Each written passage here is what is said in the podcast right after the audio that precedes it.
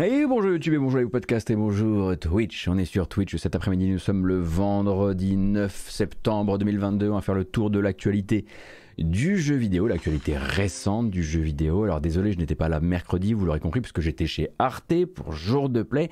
Ça c'est bon, c'est bouclé. On a parlé de la consolidation dans le jeu vidéo. Et là on est de retour du coup avec quasiment euh, une semaine de jeux vidéo à dépioter. On va parler bien sûr du Night City Wire organisé par CD Projekt. Nous, discuterons également bah, de Cyberpunk 2077 euh, au global bien sûr, des nouveaux jeux du Game Pass, de Tencent et Ubisoft et évidemment d'Ubisoft de manière générale, puisque comme vous le savez, ils organisent un gros événement, leur gros événement annuel demain soir, demain soir à 21h heure française. Le prochain Ubi Forward. On discutera également de Crystal Dynamics, de Tomb Raider, de Legacy of Kane même. Et on aura l'occasion de parler un petit peu de Sony, de Microsoft, d'Activision au milieu, de Call of Duty au milieu bien sûr. Et peut-être aussi un peu de quelques restructurations à prévoir dans certains studios qui travaillent sur des shooters, sur des FPS euh, souvent militaires, on peut le dire. Mais on va commencer bien sûr avec le teaser de Phantom Liberty. Phantom Liberty, c'est le premier DLC de Cyberpunk 2077, tout comme l'était euh, Art of Stone pour The Witcher 3, donc un DLC scénaristique avec de nouveaux personnages, de nouveaux endroits, de nouvelles quêtes, littéralement pas un patch, mais un DLC, et un premier teaser d'une minute qui nous prépare à une sortie qui arrivera en 2023 sur PC et console uniquement de nouvelle génération. Repeat after me. I, V, do solemnly swear. I, V, do solemnly swear. That I shall faithfully serve the new United States of America. That I shall faithfully serve the new United States of America. On behalf of all Americans, I thank you for your service. You know, taking that oath. Bad idea.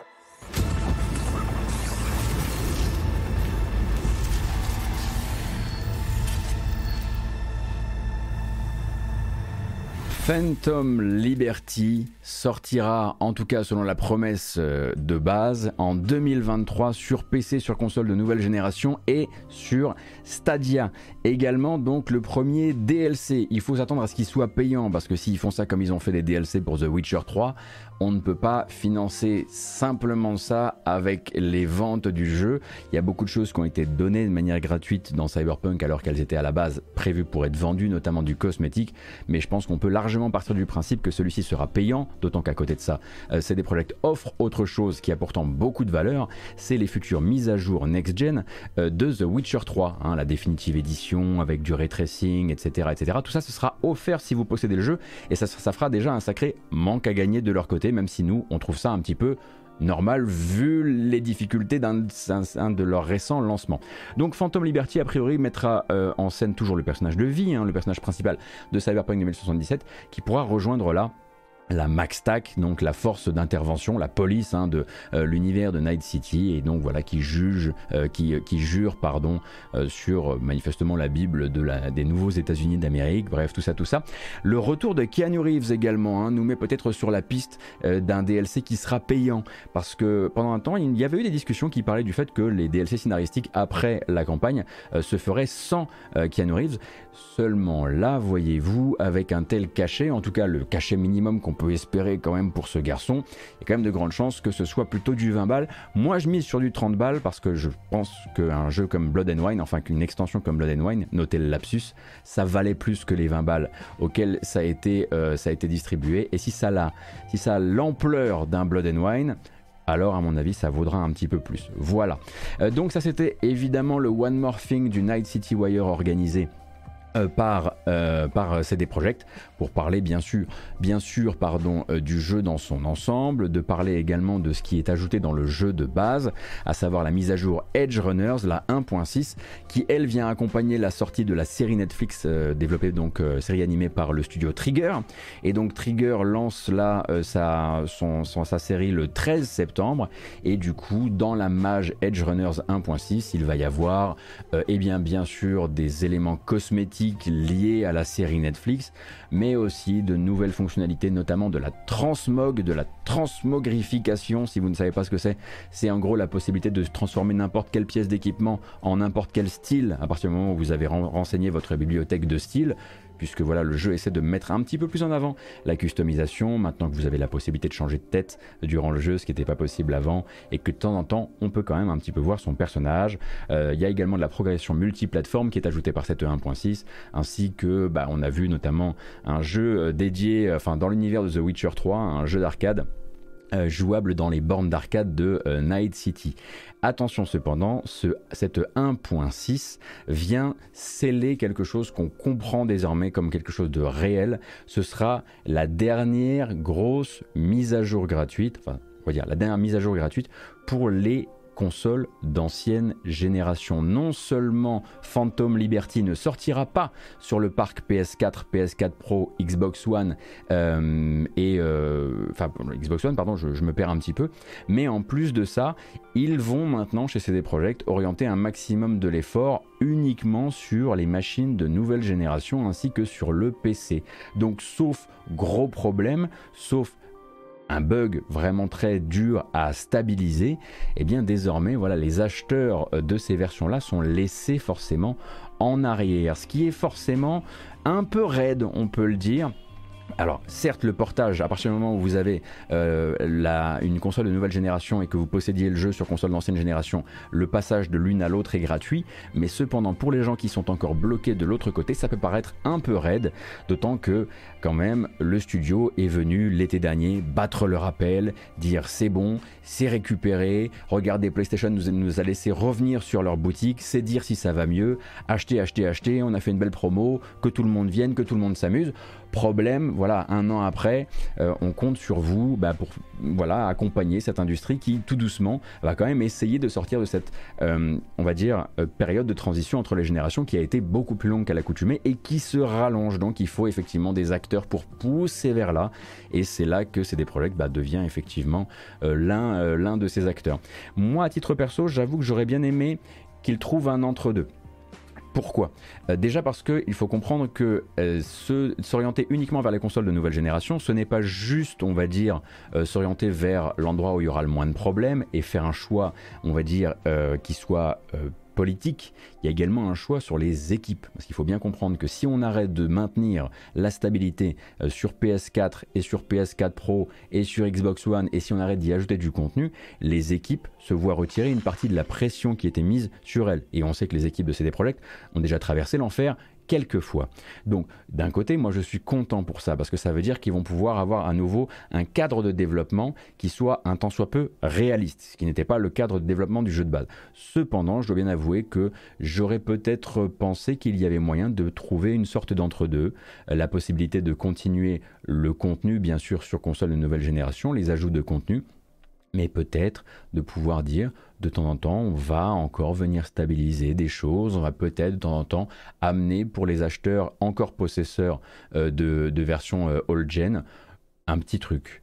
Euh, une petite série de costumes, un petit machin qui fait qu'on vous oublie pas. Parce que là, ça fait un peu genre, on a bossé dur pour que vous achetiez, et maintenant que vous avez acheté, bon, bah vous avez qu'à maintenant trouver une console de nouvelle génération pour nous accompagner sur la suite. Mais voilà, le truc est fait et on pouvait forcément s'y attendre, c'était quasiment certain euh, que le studio n'allait pas s'embêter, on va dire, avec les consoles d'ancienne génération, en tout cas sur ce premier DLC. Il y a une question qui est revenue souvent également, hein, qu'on a entendu, on a vu voilà, pas mal de, magazines, notamment des magazines américains en ligne, euh, se risquer à se prononcer sur le fait que ce serait le seul et unique DLC, donc le seul et unique gros DLC, contrairement à The Witcher 3 qui en avait eu deux. Alors pour l'instant, la question est encore en suspens, dans le sens où devant leurs actionnaires, c'est des projets, quand on leur pose la question, dites donc, on a lu dans les médias qu'a priori vous ne feriez pas deux gros DLC comme vous en parliez depuis toujours, mais un seul, est-ce que c'est vrai? Ils ont contourné un peu la question en disant, en l'occurrence, euh, que le, maintien et le soutien de Cyberpunk 2077 à travers le temps ne s'arrêterait pas avec l'extension, avec l'extension, pardon, avec l'extension, oh le vilain lapsus, euh, Phantom Liberty. Donc, est-ce que ce sera oui ou non la seule et unique mage? On peut partir du principe aussi que vu la petite euh, culbute qu'ils ont réalisée sur le jeu et vu comme ils se sont fait mal, euh, ils veulent très probablement orienter un maximum de la force de développement assez rapidement euh, sur le prochain The Witcher qui doit être le retour à la valeur refuge, à la valeur solidité et on pourrait tout à fait comprendre d'un point de vue strat en revanche qu'il n'y ait qu'une seule euh, extension. Ça c'est évidemment euh, l'avenir qui, nous le, qui nous le dira. Donc voilà, ça c'était le sujet Night City Wire de CD Projekt et il n'y a rien, rien d'autre de plus à, raconter pour, pour le moment. Alors moi j'ai vu aucune confirmation officielle du, studio. Hein. Pour l'instant j'ai vu des, des médias dire qu'ils avaient capter des infos qui leur permettaient de dire que ce serait le seul et unique DLC. Si vous voyez une confirmation officielle que moi j'aurais pas vue, n'hésitez pas à me l'envoyer, évidemment ça peut toujours servir. Et puis il faut bien se dire aussi que, à mon avis, ils sont aussi également en pré-prod sur un deuxième Cyberpunk, puisque ça fait partie des, des licences pour lesquelles ils ont des droits d'adaptation et ils l'ont déjà dit, on veut continuer à étendre les deux univers. Donc celui-ci porte un nom particulier qui n'a pas forcément le nom uniquement du succès et a peut-être, même si financièrement ça s'est quand même bien écoulé, attention, hein, peut-être qu'il y, a déjà des envies de passer à autre chose. Et le multi finalement ça en est où? Une question qui revient assez souvent, le multi clairement ça a été mis au frigo. Et vous voyez la partie au fond du frigo, celle où on oublie des trucs et on les retrouve collés un peu contre la, contre la paroi, cette partie du frigo là. En gros, ça a été abandonné, ou en tout cas, ils ont, euh, déjà expliqué que euh, ça descendait tellement bas, en fait, dans l'ordre des priorités, euh, que, que c'était plus, voilà, que c'était plus du tout, pas un sujet de discussion actuellement.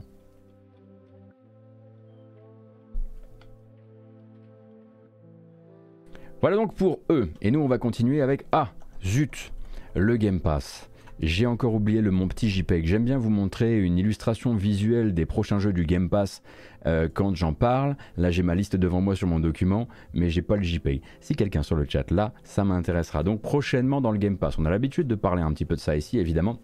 Je dis prochainement, mais vu qu'on a un peu de retard, il y a déjà des jeux qui sont arrivés à partir du 6 euh, septembre.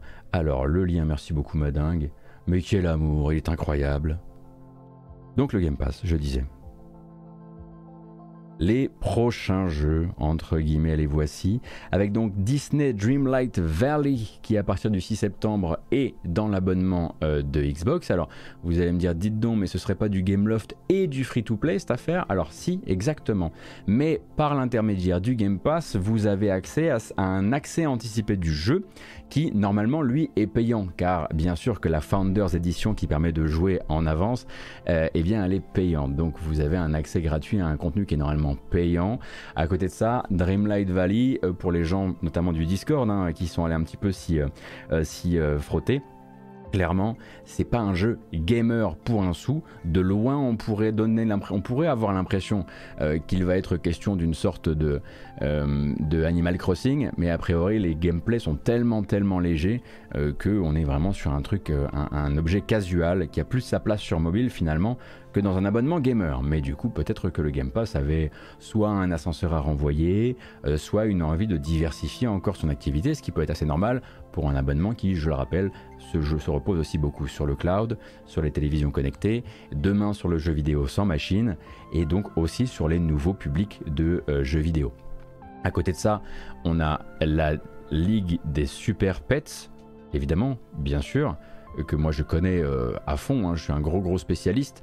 Euh, je n'ai vu aucun contenu lié à cette, licence, donc je vais éviter d'en parler. Il y a le jeu You Suck at Parking, qui est un jeu de voiture, on va dire ça comme ça, et de manœuvre en voiture, euh, qui lui, donc You Suck at Parking, arrive le 14 septembre. Mais avant ça, on reconnaît un Opus Magnum. Opus Magnum, probablement, à mon sens, le meilleur jeu euh, de Zachtronics. Après, c'est un débat qui, à mon avis, est infini mais bien sûr sur le Game Pass uniquement PC, parce que ça c'est des jeux typiquement PC. Si vous n'avez jamais lu ou vu euh, quoi que ce soit à propos de Opus Magnum, je vous recommande de regarder un petit peu. Voilà, une vidéo euh, parle très bien d'elle-même. Sinon, il y a bien le 9 sur 10 que j'ai mis sur Gamecult euh, au mois de janvier de je sais plus quelle année. mais voilà, ça fait toujours plaisir de le voir arriver et d'avoir du jeu, typiquement du jeu de réflexion très PC dans le Game Pass PC de Microsoft. Train Sim World qui se lançait le 6 septembre s'est lancé directement dans les Game Pass console et PC, Ashes of the Singularity Escalation. Alors moi je ne le connais pas celui-ci, mais j'imagine que Ashes of the Singularity Escalation c'est une extension pour Ashes of the Singularity ou une définitive édition. Mais donc là pour rappel, on était sur un RTS, si je dis pas euh, d'annerie. Euh, you Suck at Parking, j'en ai déjà parlé. Despots Game, euh, je ne peux que vous recommander de vous intéresser à ce jeu, un jeu véritablement du crack, hein, pour le coup, euh, où vous allez donc organiser des batailles euh, façon STR en constituant les armées, euh, les armées les plus intéressantes, mais où vous n'allez pas directement influer de manière trop micro-gestion euh, sur, les, euh, sur les, les, les- manœuvres pardon, de, de vos troupes et de vos escouades. Et bien sûr, Metal Hellsinger. Celui-ci, je pense que vous l'avez pas raté. C'est impossible hein, d'avoir raté ce, ce jeu dans le paysage jeu vidéo parce que bah, Funcom, qui possède le studio The Outsiders, a vraiment mis la max d'un point de vue business, euh, business pardon, budget pour qu'il soit absolument partout, pour qu'il soit de tous les événements, pour qu'il soit de tous les trailers, etc., etc., etc. Donc un FPS où il faut tirer, se déplacer, enfin tirer et utiliser ses capacités en rythme sur fond de métal avec une playlist très particulière et des morceaux originaux fournis par plein de groupes de métal. Il y a notamment un morceau de Serge Tankian, etc. etc. Donc Metal Hellsinger. Je ne sais pas si la démo est encore disponible parce qu'elle a été pendant longtemps sur Steam, euh, mais c'est censé être un des outsiders, on va dire, euh, de, ce, euh, de ce mois de septembre. En revanche, un petit peu comme la précédente livraison du Game Pass, il y a ces jeux-là, effectivement, ceux qui arrivent dans le Game Pass. Il y a aussi ceux qui s'en vont.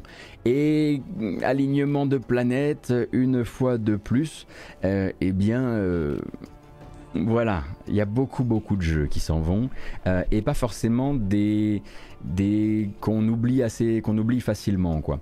Donc à partir du 15 décembre, euh, vous verrez la disparition de Aragami 2, euh, de Bug Fables, de Craftopia, de Final Fantasy 13, de Flynn Son of Crimson, euh, petit jeu indé qui avait trouvé un petit peu, euh, au moins grâce aux yeux notamment de Celdel qui avait fait une vidéo dessus si je dis pas de bêtises, de I Am Fish, très rigolo, un jeu d'exploration en 3D euh, avec un petit, un petit poisson.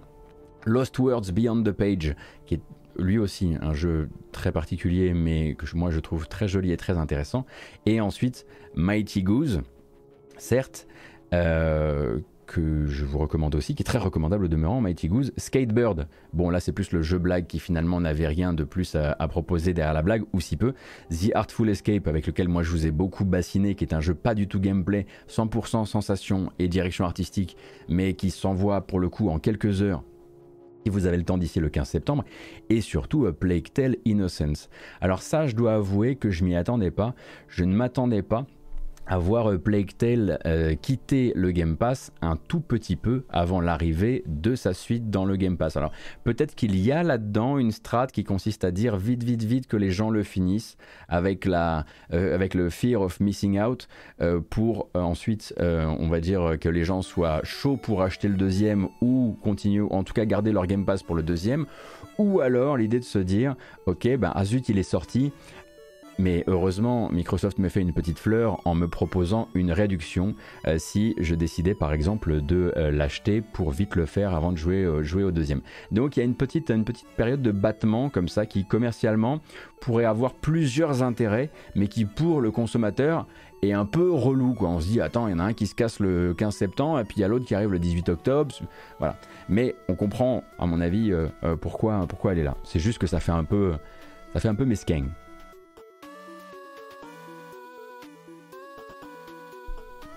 Est-ce qu'il reviendra par la suite Oui, également. Est-ce que c'est cette année Redfall? Non. Redfall euh, est attendu pour, euh, pour faire très large, le début de l'année 2023, la première moitié de l'année 2023. Il a été repoussé, tout comme Starfield. Donc vous voyez quand même avec A Plague Tale, avec FF13 quand même, avec Mighty Goose, euh, Lost Words que je mettrais dedans et Am Fish également, plus The Artful Escape, c'est quand même une bonne petite euh, palanquée de jeu hein, qui, se, qui se fait la malle. Et surtout, là où ça fait, on va dire, où l'image est pas bien jolie, c'est qu'il y a un plus grand nombre de jeux que, de qui part que de jeux qui s'en vont. Alors c'est pas tous les jours le cas, hein, c'est vraiment dépendant des, des engagements qui ont été pris il y a six mois, il y a un an. Mais c'est vrai que là, au ratio juste, euh, on, peut, on peut vouloir jouer un petit peu au pinailleur et, et lire simplement, euh, simplement ça.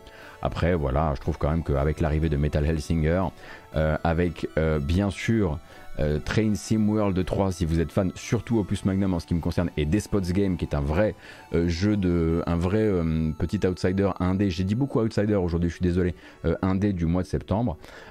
ça, ça mérite quand même encore très largement. Quoi. Bref, euh, Microsoft est mort bientôt, n'est-ce pas? Vous savez que c'est le genre effectivement de, voilà, de, de, de, prophétie qu'on pratique dans le coin très facilement.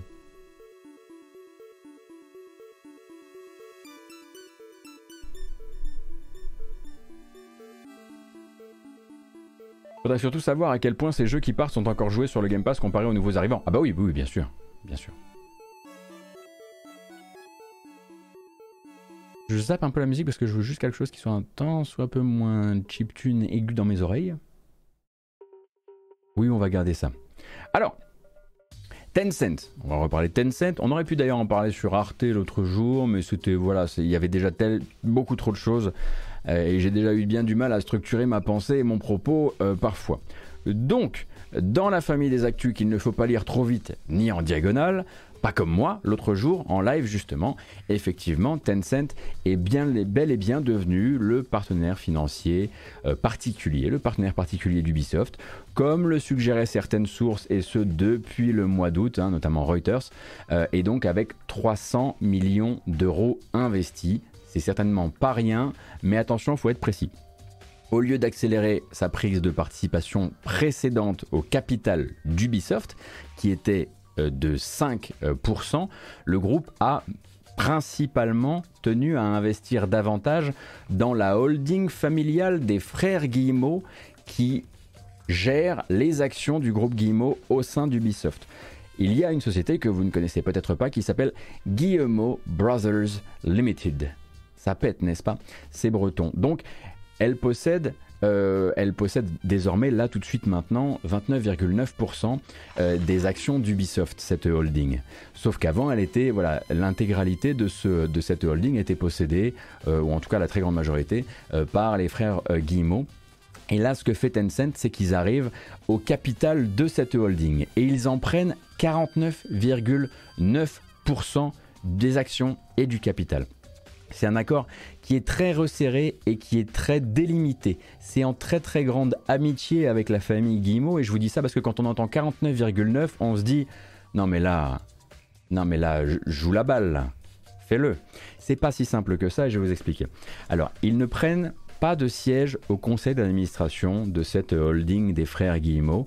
Ils restent à 5% des droits de vote et en plus, ils vont accorder, en plus de tout ça, un prêt à la société, aux frères Guillemot, euh, pour qu'elle soit plus forte euh, qu'elle soit, plus forte demain. Donc plus forte pourquoi? Pour que justement euh, les frères Guillemot puissent accélérer eux leur prise de participation sur Ubisoft et renforcer leur statut d'actionnaire principal. C'est ce qui leur a permis de monter à quasiment 30% d'actionnariat et donc d'être l'actionnaire principal d'Ubisoft, 29,9 en l'occurrence.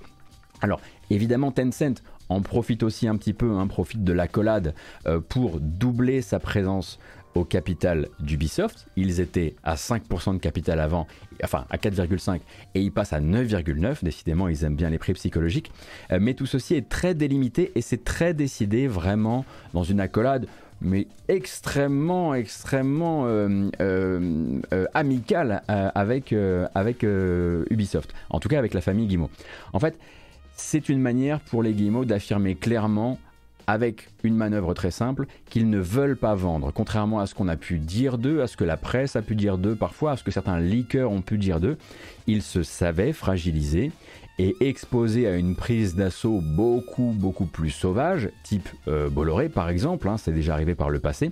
Alors ils sont allés voir Tencent, ils leur ont offert une jolie place à la table en échange d'un nouveau flux financier que eux ils ne pouvaient pas dégager un flux financier et des engagements extrêmement clairs. Donc Tencent a signé des accords écrits qui lui interdisent notamment de vendre euh, ses parts au sein d'Ubisoft, hein, ces nouvelles, euh, nouveaux 10% au, au, capital. Pour les 5 prochaines années, ils n'ont pas le droit de les vendre, mais pour les 8 prochaines années, ils n'ont pas non plus le droit de les accélérer. Pour les 8 prochaines années, Tencent ne peut pas dépasser son 9,9% du capital d'Ubisoft pris. Et s'ils voulaient vendre ce qu'ils possèdent sous les 5 ans euh, limités euh, qu'ils ont signés, ils seraient forcés d'abord aller voir, de d'abord aller voir les Guillemot, qui seraient considérés comme prioritaires sur le rachat de ces actions. Donc, en gros, ce qui se passe à ce moment-là, euh, c'est tout simplement un Tencent qui arrive là-dedans, tout simplement, et qui se dit écoutez, si vous êtes en galère, si vous avez un petit peu peur, si vous, si vous commencez à trouver qu'il fait un peu froid, eh bien, nous, on a beaucoup de blé, et en mettant du blé chez vous, on va forcément en récupérer, évidemment. Vous, ça vous rassure, on prendra les engagements qu'il faudra, on n'est clairement pas là pour la bouffer, euh, votre, euh, votre entreprise. En revanche, vos licences, ah bah oui, vos licences, vos licences AAA sur le marché chinois en mobile, on les fait quand même, maintenant qu'on est quand même super copains. Et ça, Tencent le dit hein, dans cette déclaration donc de rapprochement des deux sociétés. Euh, ils le disent, le but d'un point de vue stratégique pour eux, euh, c'est de travailler directement, euh, main dans la main avec Ubisoft, sur le portage des Assassin's Creed, des Far Cry, etc., en jeux mobiles tournés vers le marché asiatique et surtout chinois.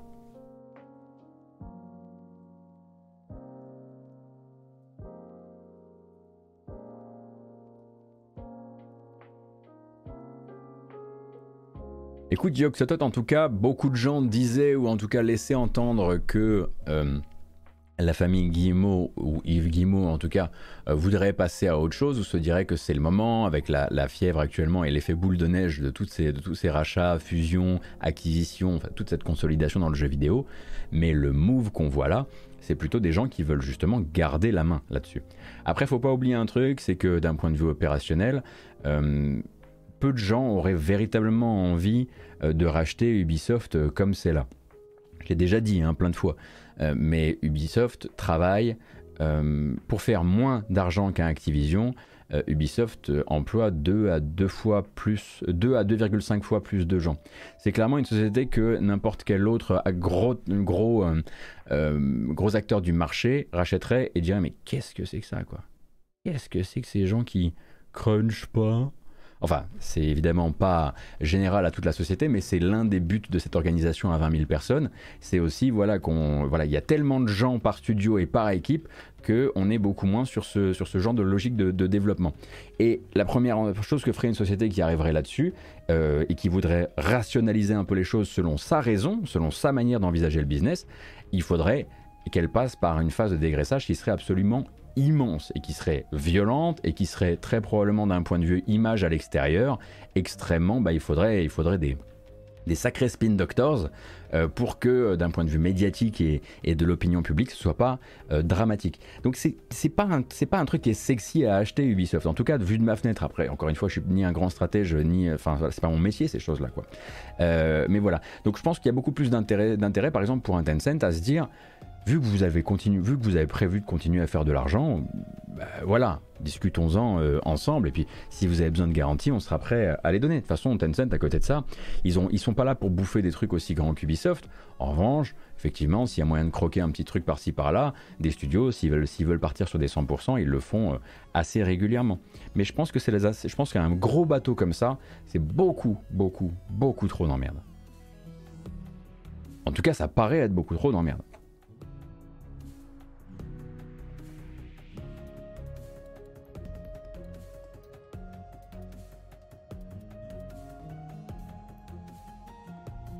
Et en parlant justement euh, d'Ubisoft, les dernières fuites euh, du monde du jeu vidéo leur étaient un peu, bah, on a un peu l'habitude quand même, je le disais juste avant quand on commençait euh, cette émission, samedi soir, donc demain soir, ce sera le Ubi Forward du 10 septembre 2022 où on, savait qu'on allait devoir entendre beaucoup parler d'Assassin's Creed. C'était assez, assez certain.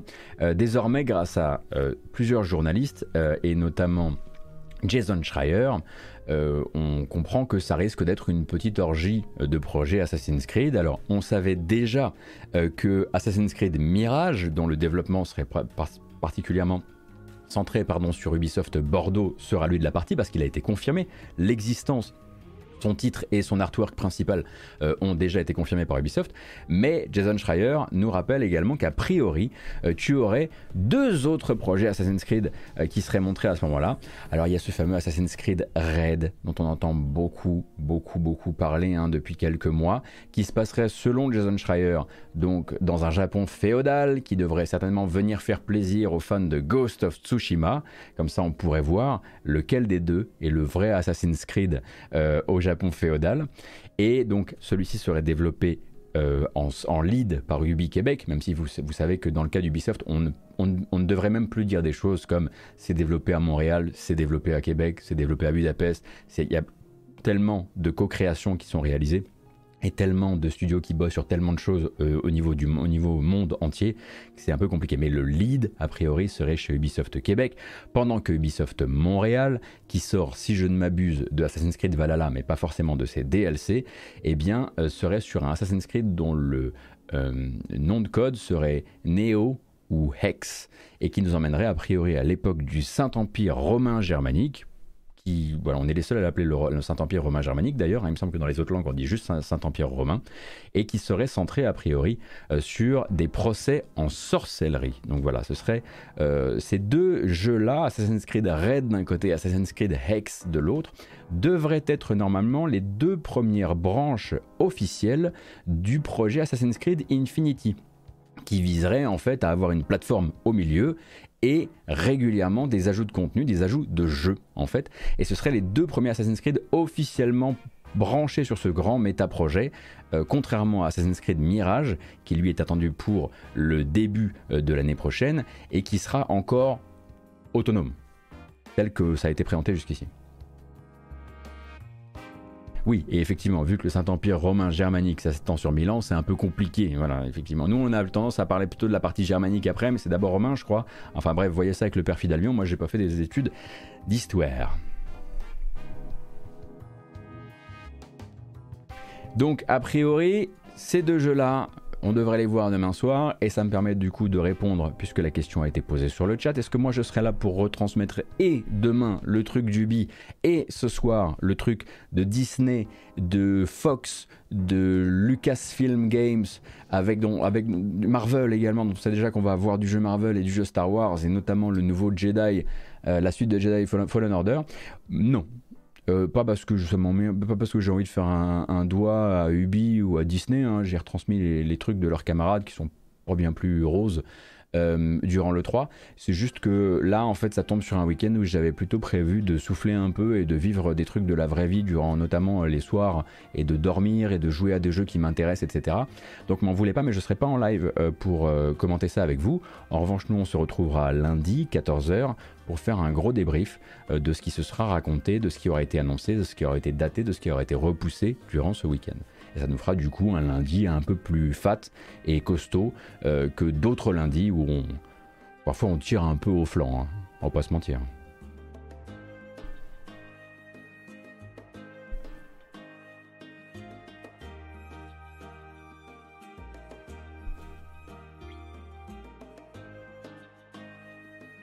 Donc voilà pour Ubisoft. On fait route désormais vers Embracer, mais c'est pas vraiment d'eux qu'on va parler. On va parler plutôt effectivement d'une actu courte, mais une actu rassurante, l'air de rien en tout cas pour les fans. Quelques mois donc après leur acquisition par le groupe suédois Embracer, un géant européen du jeu vidéo, les studios Crystal Dynamics et Eidos Montréal ont officiellement repris le contrôle sur les licences qui leur étaient historiquement attachées. Euh, c'est quelque part assez logique, mais ça fait de la bonne publicité pour tout le monde de le dire. Aussi bien le vendeur de ces licences, Square Enix, qui aurait pu, à un moment où ils ont cédé les studios euh, à Embracer, essayer quand même de chicaner un petit peu pour voir s'il y avait moyen de garder les licences. Mais bon, vu qu'ils n'arrivaient pas trop à en faire quoi que ce soit, ça n'avait pas de sens. Ça fait de la bonne publicité, ça fait bon joueur. Et puis l'acheteur, effectivement, de ces licences, Embracer, laisse les studios communiquer en leur nom comme étant les propriétaires de leur licence. Et ça, forcément, ça fait toujours un peu, vous savez, nous on rachète, mais c'est pas pour la main mise, on rachète pour voilà, laisser les gens développer des jeux et récupérer l'argent sur ces jeux-là. quoi. Donc Tomb Raider et Legacy of Kain sont officiellement entre les mains de Crystal Dynamics, qu'on sait d'ailleurs déjà au travail, hein, ils l'ont officialisé sur un nouveau Tomb Raider dont on ne sait rien sinon qu'il est développé sous Unreal Engine 5. En parallèle, bien sûr, d'autres boulots, parce qu'on comprend qu'il y a plusieurs projets parallèles euh, chez euh, Crystal Dynamics, notamment un peu de mercenariat euh, pour Microsoft et Xbox, hein, puisqu'ils aident Initiative sur le, sur le projet Perfect Dark. Est-ce qu'ils auraient un troisième projet qu'ils auraient réussi à négocier peut-être pour continuer sur, sur un certain gardien de la... Ah non, pas gardien de la galaxie, c'est pas eux, pardon. C'est moi qui m'ai... Non, je vais arrêter de parler, je vais plutôt vous parler de l'autre studio, du coup celui qui sort des Gardiens de la Galaxie, euh, Eidos Montréal. Et Eidos Montréal, du coup, eux aussi, ils ont la possibilité de communiquer et de dire, au fait, vous nous connaissez comme les créateurs des Deus Ex euh, euh, contemporains. Eh bien, on a récupéré la licence Deus Ex et au passage, on a également récupéré la licence Thief. Thief toujours compliqué à glisser en plein milieu de phrase et ce avec, une, avec un flow incroyable. Et, juste, et puisqu'on sait que Eidos Montréal, enfin certains cadres de chez Eidos Montréal ont déjà exprimé le souhait, mais bon les souhaits c'est pas grand chose, mais ils ont déjà exprimé le souhait ou l'envie un jour de revenir à l'immersive sim, c'est bien de savoir effectivement que bah, ce serait vraiment dans le tiroir de la commode, quoi, si jamais euh, si jamais il y a besoin. Euh, après, comme je voilà, vu que je parlais tout à l'heure des Gains de la Galaxie, moi, je, suis encore de ceux qui pensent que ce serait vraiment cool si on apprenait qu'ils ont réussi à connecter les bons fils et à faire passer les bons chèques euh, de manière à ce qu'ils puissent euh, itérer sur leur gardien de la galaxie pour faire un deuxième jeu qui, à mon sens, pourrait être incroyable parce qu'en fait le premier est vraiment très surprenant de qualité quoi. Alors il n'a pas satisfait tout le monde, certains le trouvent beaucoup trop bavard, certains trouvent qu'au niveau du gameplay c'est pas suffisamment par, rapport au bavard, mais vraiment pour moi c'est un jeu, enfin pour l'instant c'est il est perdu un peu dans l'espace de, de, l'année dernière comme un truc euh, sur lequel moi j'avais misé zéro et qui s'est avéré en fait vraiment sympathique. Donc, euh, donc voilà pour ces deux studios. Alors attention cependant, c'est pas parce que Embracer laisse les deux studios communiquer en leur nom pour dire on possède les licences qu'ils peuvent pas à n'importe quel moment rentrer, dire ça t'embête si je cherche un truc au grenier, et puis du coup, bah ramener par exemple Tomb Raider, Deus Ex, Legacy of Kain à l'un de leurs euh, centaines, euh, enfin l'un de leurs dizaines, dizaines de studios euh, pour des remakes ou des remasters. Je vous rappelle que chez Embracer, euh, c'est une politique, c'est quelque chose qu'on fait beaucoup. D'ailleurs, on va souvent mettre des nouveaux studios qu'on a intégrés euh, à l'équipe à l'épreuve sur des projets de remaster, parfois même de portage pour la Switch, de portage pour le mobile également.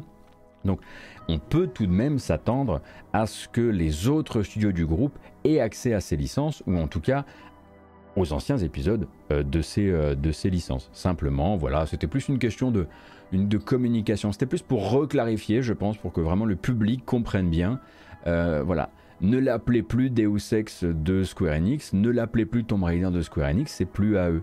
Et c'est quelque part, vu ce que, vu l'expérience, la fameuse expérience occidentale, comme appelle ça euh, Oscar Le Maire, euh, et, et, ses retombées pas toujours extrêmement positives, on comprend à un moment le besoin de communiquer là-dessus, de communiquer sur la rupture et sur le passage vers une toute autre entité, quoi.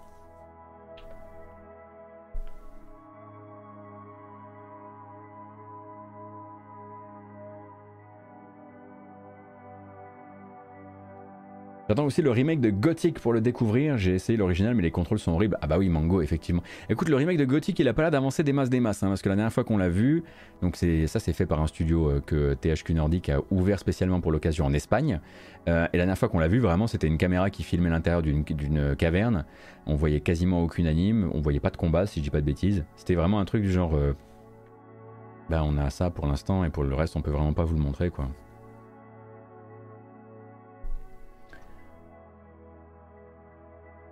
Brolin Bacon. Ah, vous êtes en train de discuter, je pense, de Thief, du coup, et euh, de Gloomwood.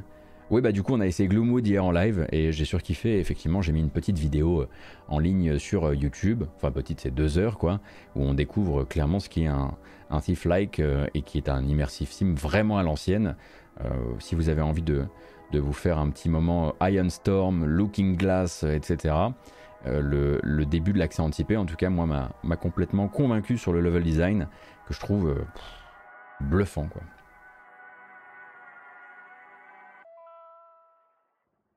La question que je me pose, c'est Square Enix Montréal va-t-il euh, fusionner avec Eidos Montréal? Alors effectivement, Square Enix Montréal, c'était un petit peu le studio, euh, le studio québécois de, de, Square Enix qui essayait des plus petits projets, des formats un peu plus, on va dire des formats indépendants sur mobile et pas uniquement sur mobile.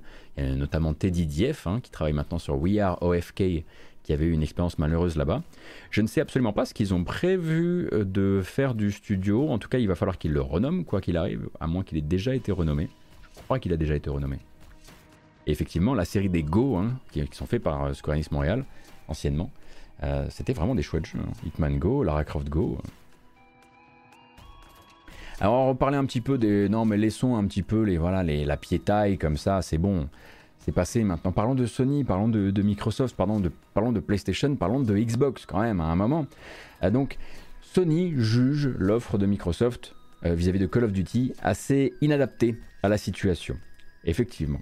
La semaine dernière, donc, alors qu'on apprenait la nouvelle prudence ou le regain de prudence des autorités euh, des marchés vis-à-vis du deal, du futur deal Microsoft slash Activision, on avait le patron de Xbox, Phil Spencer, qui annonçait en fait avoir mis sur papier une promesse pour Sony euh, et avait formulé donc cette promesse que Call of Duty resterait sur la plateforme euh, PlayStation dans le futur, je cite, là je mets des gros guillemets pour les gens qui nous écoutent en podcast, dans le futur pendant, et encore une fois je cite, plusieurs années supplémentaires. Spencer, Spencer avait d'ailleurs rajouté à ce moment-là que c'était une offre qui allait bien au-delà des standards de l'industrie. Du coup, le patron de PlayStation, le bon Jim Ryan, qui pensait que tout ça, leurs petits échanges, les missiles qu'ils s'envoient par lettre interposée, ça resterait en soum soum dans le privé, il s'est dit qu'il allait quand même pas se faire mêler en place publique par Phil Spencer. Donc il est allé voir, il est allé chercher le premier micro qu'on lui a tendu, en l'occurrence Games Industry, et il y est allé de sa version des faits. Et là encore une fois, je cite, c'est Jim Ryan qui parle. Je n'avais pas l'intention de commenter ce que je pensais être une affaire privée, mais j'ai senti le besoin de remettre les compteurs à zéro, car Phil Spencer a mis le sujet sur la place publique. Microsoft a uniquement proposé le maintien de Call of Duty sur PlayStation pendant 3 ans, après l'expiration du contrat d'exploitation actuellement en cours entre Activision et Sony. Et de rappeler ensuite Hein, que ça fait 20 ans euh, que Call of Duty ça sort sur PlayStation et qu'à ce titre, la proposition lui semble très inadéquate et elle ne semble pas prendre en compte les intérêts des joueurs PlayStation. Euh, donc, si vous voulez, à ce moment-là, on est sur une guerre de. Attends, si t'es le seul à parler en fait et qu'il n'y a que ta version, moi ça m'arrange pas. Mais ce que Jim Ryan dit en creux à ce moment-là, euh, c'est que Sony, c'était pas juste une maison. On va dire que la PlayStation, c'était pas juste une maison de Call of Duty. C'était la première maison de Call of Duty, loin devant Microsoft. On le sait parce que plusieurs analystes se sont exprimés sur le sujet, mais en 2020 par exemple, Activision fait plus d'argent sur Google Play et sur l'App Store avec la licence euh, Call of Duty que sur Xbox, parce qu'il y a également Call of Duty mobile avec Sony qui est largement devant. Donc ça fait Sony, Google Play, euh, Sony App Store, Google Play, Xbox. Donc évidemment, à ce moment-là, quand on se retrouve dans une situation où ton concurrent va mettre suffisamment d'argent sur la table euh, pour se payer un, éditeur qui faisait 17% de son chiffre euh, annuel chez toi, t'as besoin de le dire. Bien sûr que tu as le démon, bien sûr qu'il faut que tu le dises, mais surtout, il faut pas laisser à ce moment-là Phil Spencer choisir les termes et les sujets qui feront donc la bataille médiatique et politique qui se joue euh, autour de cette histoire. Parce que quand on dit que la bataille, on, a l'impression que c'est uniquement une bataille médiatique. En fait, les déclarations publiques sont regardées aussi euh, par les autorités des marchés, par voilà les gens qui sont en train de donner actuellement leur go euh, pour ce rachat. Donc Phil Spencer a peut-être un petit peu laissé de côté à ce moment-là quand il a décidé de dire publiquement qu'il avait pris des engagements mais sans les chiffrer. Il a peut-être laissé de côté une ancienne, enfin une politique qui était un peu plus actuelle, euh, qui était de dire euh, l'important c'est les jeux, euh, on se tire pas dans les pattes, etc., etc. En tout cas, Jim Ryan s'est senti suffisamment mis sur, le, on va dire, comme si on avait mis des mots dans sa bouche, en gros, qu'il a manifestement eu le besoin de réagir.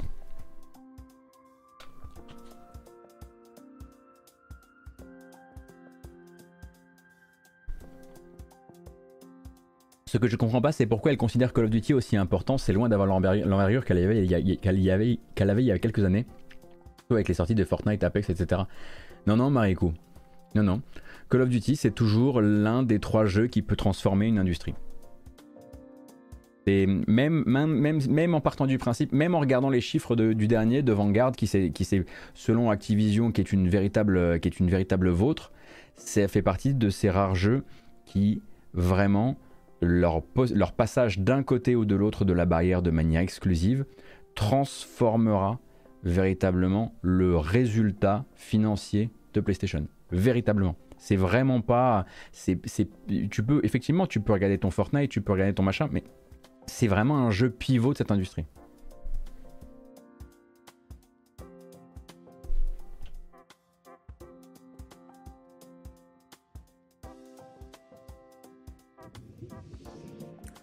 Il faut pas croire que le jeu est passé euh, est devenu euh, comment dire euh, il est pas il est vraiment pas minoritaire. Et puis surtout il y a un truc aussi c'est que je le dis pas assez mais quand on parle de Call of Duty on ne parle pas uniquement de Call of Duty le jeu on ne parle pas uniquement du jeu annuel. On parle de Warzone. On parle du jeu annuel plus de Warzone plus du Call of Duty mobile plus éventuellement du deuxième Call of Duty mobile parce qu'il y en a eu deux. Donc en fait il faut voir la licence de manière globale. On met les mobiles de côté bien sûr. Mais euh, Warzone euh, n'a absolument rien à envier euh, à, d'autres. Tu cites Apex par exemple, n'a rien à lui envier, que je sache. Les autorités de la concurrence ne peuvent imposer que code ne soit pas exclu. je pense que ce sont des engagements qu'on peut, peut pas faire prendre dans l'éternité. Vous voyez, je pense qu'on peut effectivement demander des garanties à Microsoft. On peut lui demander de signer un paplard qui dira que pendant tant et tant de temps, euh, mais il est impossible de dire euh, ça marche. Je pense pas que ça marche comme ça. Il faut en tout cas qu'il y ait une durée. Après, je ne suis pas spécialiste en la matière. Je ne fais que vous rapporter euh, les derniers trucs qui sont qui sont sortis à, ce sujet-là.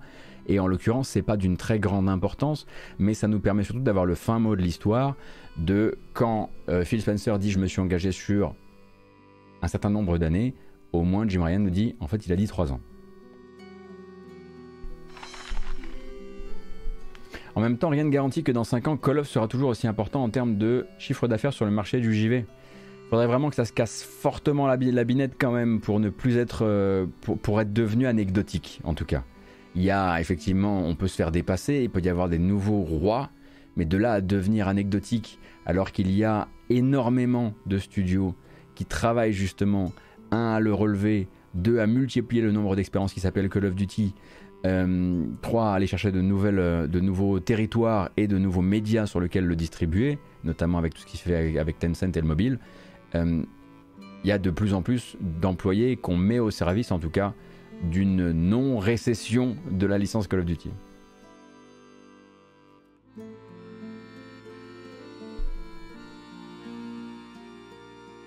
Et bah, d'ailleurs, hein, pour vous dire, hein, je pense sincèrement que ça va très bien se passer, et ce malgré le fait qu'il y a quelques observateurs et quelques leakers de l'industrie du jeu vidéo euh, qui euh, voilà, parlaient du fait que le prochain, le prochain Call of Duty euh, canon, donc le prochain Call of Duty annuel avec une campagne solo, etc., pourrait nous proposer voilà, le, plaisir absolu et, incroyablement exotique de suivre, de suivre la guerre en Irak. Euh, et, aussi, aussi vrai que moi j'ai regardé ça et j'ai fait oh, encore un truc que j'ai pas envie de voir. Je lisais deux trois, deux, trois euh, commentaires qui étaient sortis de cette discussion, notamment je crois euh, un commentaire venant de, de Daniel Ahmad qui disait en fait c'est hyper logique que pendant des années il ne soit plus allé vraiment se faire le bon vieux Call of en Irak, mais que maintenant ce soit possible de le faire pour la bonne et simple raison que nous, on a l'impression qu'il n'existe pas encore de génération de joueurs à qui on pourrait raconter n'importe quoi sur cette guerre parce qu'ils ne l'ont pas connue. Mais en fait, c'est faux. La génération, la première génération là à qui on pourrait parler de la guerre en Irak comme d'un truc qu'ont connu leurs parents, elle a atteint 18 ans. Elle peut acheter du jeu Peggy 18. Et quelque part, euh, bah, si on a envie de réécrire un petit peu des histoires, etc., ce sera beaucoup plus simple auprès d'une génération, euh, eh bien, qui, en l'occurrence, qui en dira ah ouais, ah bah c'est un peu folklorique, c'est un peu comme, c'est un peu comme la c'est un peu comme le Vietnam finalement, on peut un peu raconter ce qu'on veut dans les jeux, c'est juste que l'image elle est un peu comme ça, les, costumes, les uniformes ils sont un peu vieillots et tout, un peu comme, un peu comme euh, bon, nous il y avait plus d'écart effectivement avec la Seconde Guerre mondiale, mais il y a toujours eu une manière très différente de voir les Call of qui étaient dans la Seconde Guerre mondiale et ce qu'ils étaient censés raconter d'un point de vue idéologique euh, et ce qui se passait effectivement plus sur les, euh, sur les guerres que nous on appelait modernes quoi. Et effectivement on s'en rend compte effectivement euh, maintenant, là, on va rentrer dans une ère où ce sera des guerres rétro. La guerre, en Irak sera une guerre rétro pour, pour une nouvelle génération de consommateurs de Call of Duty. Donc pourquoi Activision irait, se priver?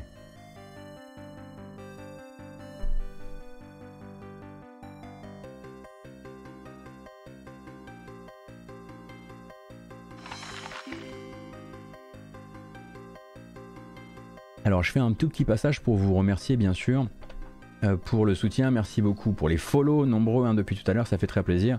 Merci également Grasseille pour les 10 mois, El Gasto pour les 17, Tiron pour les 16. Euh, je rattrape également. C'est bon, merci beaucoup. Merci Rocheton du Chaos également pour le follow. Très joli pseudo.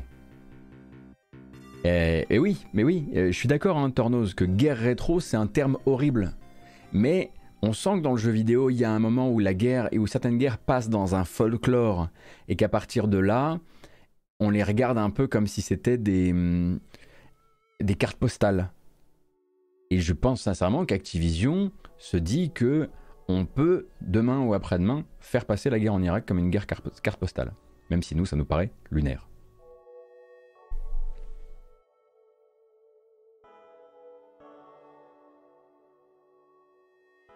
Et on va parler un petit peu d'un autre shooter militaire qui vous plaît tant, bien sûr, Battlefield. Hein.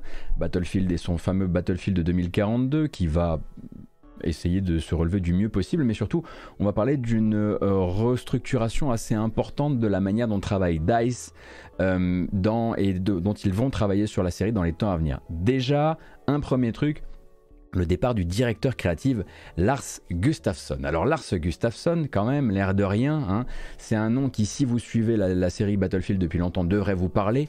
20 euh, ans au sein du studio DICE, directeur créatif sur la licence depuis ses tout débuts. Pour vous donner un peu une idée, euh, Lars Gustafsson est surnommé par la communauté et une partie de ses collègues Monsieur Battlefield, Mister Battlefield, ce qui rend forcément son départ extrêmement symbolique alors que la licence traverse l'une des, sinon la pire de ses passades avec Battlefield 2042, sa très mauvaise réception, son compte de joueurs qui s'est littéralement craché et son terrible chemin de croix post sortie.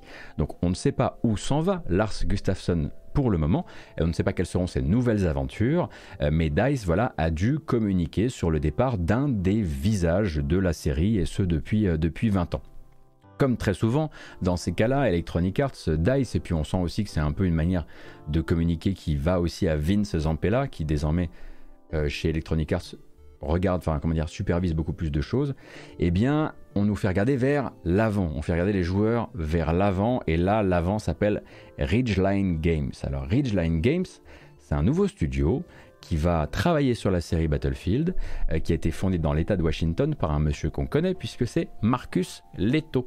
Marcus Leto, communément appelé le papa de Master Chief, voilà, qui a travaillé hein, notamment voilà, comme artiste sur le personnage euh, de Master Chief, mais également travaillé euh, en temps, voilà, dans un poste assez pivot euh, sur le premier voire les premiers Halo. Et lui revient d'une aventure double A qui s'est très mal passée, souvenez-vous, le shooter futuriste Disintegration. Je ne sais pas si vous vous souvenez Disintegration, shooter futuriste on était sur une moto volante euh, qui était édité chez Private Division. Là, voilà, autant la campagne que le multi, rien n'a fonctionné comme ça devrait. On se souvient en revanche que Marcus Leto, c'est vrai, avait été euh, exemplaire au moment de fermer son studio, euh, puisqu'il avait, voilà, il avait vraiment prêt, il les, employés avaient été prévenus très en avance. Il y avait eu tout, une tout un accompagnement financier des employés d'ici à ce qu'ils retrouvent un autre job. Il avait vraiment joué le truc comme un patron et les employés sous ses ordres avaient vraiment salué cette manière, euh, une manière très classe et très humaine de terminer une aventure alors que toi tu es le patron et les autres ne le sont pas. Bref, euh, ça c'était la fin de la parenthèse. Marcus Leto donc fonde Ridgeline Games qui, selon Electronic Arts et Vince Zampella du coup, euh, va superviser un petit peu le nouveau contenu euh, oui, alors je dis, très humaine parce que c'est assez rare. Vous vous doutez bien que je suis pas là en train de dire oh regardez là-bas un, gentil. Non, mais c'est plus que voilà, effectivement c'est rare vis-à-vis des habitudes de l'industrie, c'est ça que je veux dire. Euh, et du coup, eux vont produire du contenu narratif pour la licence euh, Battlefield. Alors a priori, bien sûr.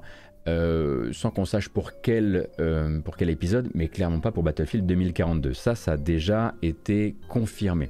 On est sur un mouvement très classique, une manœuvre très classique de chez Electronic Arts, qui, au moment où ça va très mal, en plus quand vous avez le départ d'un Dir Crea comme ça, qui était vraiment le visage, un des visages de votre licence, vous allez annoncer la fondation d'un nouveau studio, leur donner un nouveau poste dans, cette, dans ce nouvel organigramme, et dire, il y a toujours une déclaration derrière. Désormais, euh, là, la déclaration, c'est désormais Battlefield est dans la meilleure position pour réussir. On s'en souvient de cette déclaration parce qu'elle est vraiment pas très lointaine de celle qu'ils avaient fait à l'époque où, avant la sortie de 2042, ils avaient ouvert Ripple Effect, anciennement euh, Electronic Arts Los Angeles, si je dis pas de bêtises, et Ripple Effect, du coup, devait être le nouveau studio qui, va, qui devait permettre justement à 2042 de réussir. C'était un studio qui devait faire des contenus pour Battlefield, mais qui travaillait surtout, à ces DICE LA, pas Electronic Arts LA, euh, et qui travaillait sur euh, notamment le mode euh, Battlefield Portal, qui bah, est en train de perdre de plus en plus de plumes au fur et à mesure que, que, le jeu essaie de, se relever. Donc quelque chose encore une fois de très classique dans la, dans la manière dont Electronic Arts et, et DICE communiquent. bon, bah là ça fait suffisamment de temps qu'on a le dernier crash dans le dos. Regardez, regardez devant un nouveau studio, une nouvelle promesse, une nouvelle manière de faire les choses. Jusqu'ici, ils ont essayé, en tout cas avec 2042, de ne pas plier euh, sous la pression mise bah, par la licence Call of Duty notamment, euh, celle donc de créer ce qu'ils appellent les univers connectés, donc on va dire plusieurs points d'entrée à une seule et même licence. On sent que là, le vent est en train de changer, puisqu'ils le disent, euh, Battlefield, le prochain Battlefield, justement, sera un univers Battlefield connecté. Ce qui veut très probablement dire qu'ils vont emboîter le pas justement à l'Astrat Call of Duty Activision, à savoir votre jeu canon, euh, votre free-to-play, euh, votre free-to-play sur mobile, euh, aller chercher un joueur par un biais, le faire entrer, lui faire rejoindre les autres points du triangle et voir essayer de créer quelque chose d'assez vertueux autour de ça. Donc je serais assez étonné qu'on nous annonce un seul Call of Duty dans les temps à venir je pense sincèrement qu'on va même plutôt nous en annoncer un moment. Je, vois bien le moment où on, organisera un, Battlefield live, quoi. Un Battlefield live qui, annoncera tous les projets Battlefield euh, d'une traite. Et il y aura une campagne narrative solo a priori, puisque ce nouveau studio Ridgeline est fait pour ça. Et tant qu'on est justement dans les, créateurs de FPS, parce que ce sont à la base des créateurs de FPS, on a appris euh, il y a une douzaine d'heures le départ du patron de Deviation Games. Alors ça c'est particulier comme news, puisque Deviation Games, vous ne les connaissez pas, ils n'ont pas encore sorti de jeu. Euh, cependant, les voici juste ici, Deviation Games, hop, en train d'annoncer que Jason Blundell, donc leur CEO, quitte le studio. Alors c'est qui euh, Deviation Games? Euh, Ils ont signé avec PlayStation pour un euh, jeu AAA exclusif PlayStation. Ils ne sont pas possédés, c'est pas un PlayStation Studio, mais vous les avez déjà vus sur scène parler du fait que oui, Jason Blundell par exemple est un ancien de Treyarch, un ancien de Black Ops et qu'avec son nouveau studio, eh bien, ils allaient euh, monter une expérience AAA euh, pour le compte de PlayStation sans qu'on sache exactement si ça allait être de l'action solo, euh, de l'action multi, un jeu avec des flingues et des zombies. Bref, les questions étaient nombreuses, mais pour l'instant, on n'avait pas encore vraiment éclairci la question. Cependant, chose assez rare pour être signalée là, un départ de boss de studio en plein développement de son tout premier euh, projet et donc une passation de pouvoir puisque c'est donc Dave Anthony, anciennement creative director, enfin qui va le rester creative director, qui récupère, euh, les, euh, qui récupère le, rôle de CEO. Alors il y a beaucoup de, de, de, de conjectures pardon, actuellement, j'ai vraiment un problème avec conjecture et conjecture en ce moment. il y a beaucoup de conjectures d'un retour de Blundell chez Treyarch ou d'une offre qu'on ne peut pas refuser, comme dirait l'autre, qui aurait eu lieu ailleurs. Mais en tout cas, effectivement, c'est pas forcément le meilleur look, c'est pas le meilleur truc qu'on puisse envoyer à l'extérieur. On est venu chez Sony il y a pas longtemps vous promettre une nouvelle euh, licence AAA, probablement d'action euh, exclusive PlayStation, et déjà le départ du patron en plein milieu du développement. Ça fait effectivement toujours un peu, euh, un peu désordre.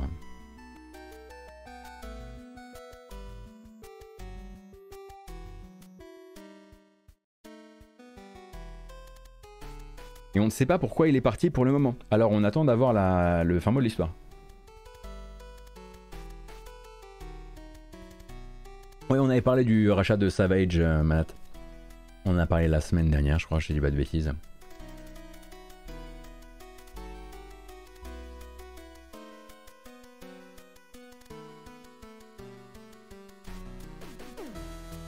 Ah, vous êtes en train de vous moquer de moi sur le chat pendant que moi j'essaie de travailler propre Incroyable c'est sympa, hein. on apprécie. On n'a pas à savoir pourquoi il est parti. Non, non, non, on n'a pas, à savoir pourquoi il est parti. Blast. Mais on le saura bien assez tôt. Euh, on le saura bien assez tôt. Soit euh, c'est pour l'une de ces offres qu'on ne peut pas refuser et on verra qui est allé le débaucher en plein milieu du premier développement de son nouveau studio. Soit il y a un truc qui a merdé, soit le mec a merdé, euh, et, dans ce cas-là, on le saura aussi bien assez tôt. Quoique, effectivement, si le gars a merdé d'un point de vue personnel, et quand je vous dis d'un point de vue personnel, je veux dire euh, euh, départ cadre Ubisoft été 2020 par exemple, on a à le savoir, l'industrie a à le savoir, parce que c'est justement la culture du silence qui a, qui a posé beaucoup beaucoup de problèmes et qui a laissé beaucoup de gens rester absolument non, non rattrapés par, par leur par leur saloperie euh, et continuer des carrières. Donc là, effectivement, j'aurais tendance à dire qu'on a le savoir, ou en tout cas que l'industrie a le savoir. Nous, peut-être pas, mais l'industrie en tout cas. Ou alors, effectivement, il a pris une retraite, euh, ou alors, je sais pas, il s'est pété la cheville, bref, on, verra, on verra ça bien assez tôt. sujet suivant, donc une mauvaise passe. Ah oui, une mauvaise passe, effectivement. Alors, heureusement, tout n'est pas perdu, mais une mauvaise passe quand même que personne ne souhaite à au Games Done Quick et donc au l'Awesome Games Done Quick, donc le marathon de speedrun caritatif qui venait justement à peine de se relancer comme un événement en présence avec la Summer Games Done Quick. Donc les organisateurs ont expliqué en fait sur les, réseaux sociaux hier que la du coup euh, hivernale reviendrait bel et bien du 8 au 15 janvier prochain, 2023 donc, mais que le tout n'existerait que sous forme dématérialisée, à distance, sur Twitch et donc sans public.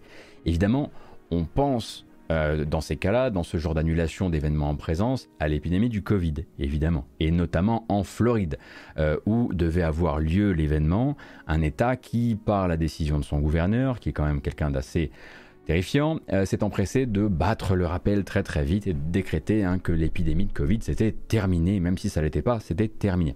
Mais l'organisation de l'événement, donc Games Done Quick, ne cache pas non plus ses inquiétudes vis-à-vis d'autres spécificités de la Floride parmi d'autres États américains, comme les politiques homophobes implémentées euh, par son gouverneur Ron DeSantis, hein, je parlais de lui juste avant, euh, parmi lesquelles la fameuse loi connue sous le nom de Don't Say Gay, même si ce n'est pas son nom officiel, et donc des retombées de cette loi sur les mentalités, et les comportements d'une partie de la population de Floride. Games Done Quick, du coup, le dit, nous ne pensons pas que l'endroit soit sûr pour notre communauté, tout simplement. Ils se disent, voilà, nous, on ne pense pas que les gens qu'on ait envie d'inviter soient euh, soit en sécurité actuellement en Floride pour plein de raisons. Euh, et du coup, il déplore le fait de ne pas pouvoir proposer une solution de repli comme un déménagement ou, ou, dans un état par exemple où l'événement pourrait avoir lieu, un, état qui prendrait peut-être plus soin de chacun, de l'existence de chacun, et, la question bien sûr du, du, Covid ou qui serait prise plus au sérieux. Quoi. En fait, on apprend que l'association derrière la GDQ, elle, a, elle, va déjà devoir payer des pénalités d'annulation dans l'endroit en fait où ils avaient, qu'ils avaient décidé d'occuper pour cet événement et payer à la fois ces pénalités-là et une un nouvel endroit, une nouvelle location autre part, ça semble pas possible avec les fonds actuels de l'association. Du coup, Games Done Quick, ils espèrent proposer la meilleure version possible du 8 au 15 janvier prochain euh, à distance, et ils espèrent qu'ils arriveront à la fois à ben, faire toujours les records qu'ils arrivent à réaliser en termes euh, d'argent levé pour l'association, mais peut-être aussi venir capter des soutiens financiers pour leur assaut euh, durant, durant cet événement-là. Donc l'envie était là de continuer le truc en présence avec le public, mais il n'y avait pas assez d'argent pour payer d'un côté les pénalités et de l'autre euh, une, nouvelle, euh, une nouvelle solution. Donc du 8 au 15 prochain, enfin janvier prochain, euh, ce sera l'une de, ces, l'une de ces éditions un petit peu à l'ancienne, enfin pas, pas à l'ancienne, un petit peu plus roots on va dire, qui sera proposée sur Twitch. Est-ce que ça avait toujours été en Floride? Si je ne m'abuse, c'était pas en Floride la Summer, je ne sais plus.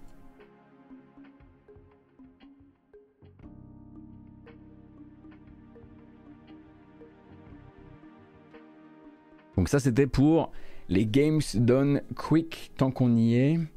Euh, attendez, ah bah il faut que je récupère mes, vidéos moi. Bah oui, sinon ça va pas se marcher. J'ai une, une vidéo très émouvante que j'aimerais vous montrer. C'est vraiment très très émouvant. Moi, ça m'a beaucoup ému.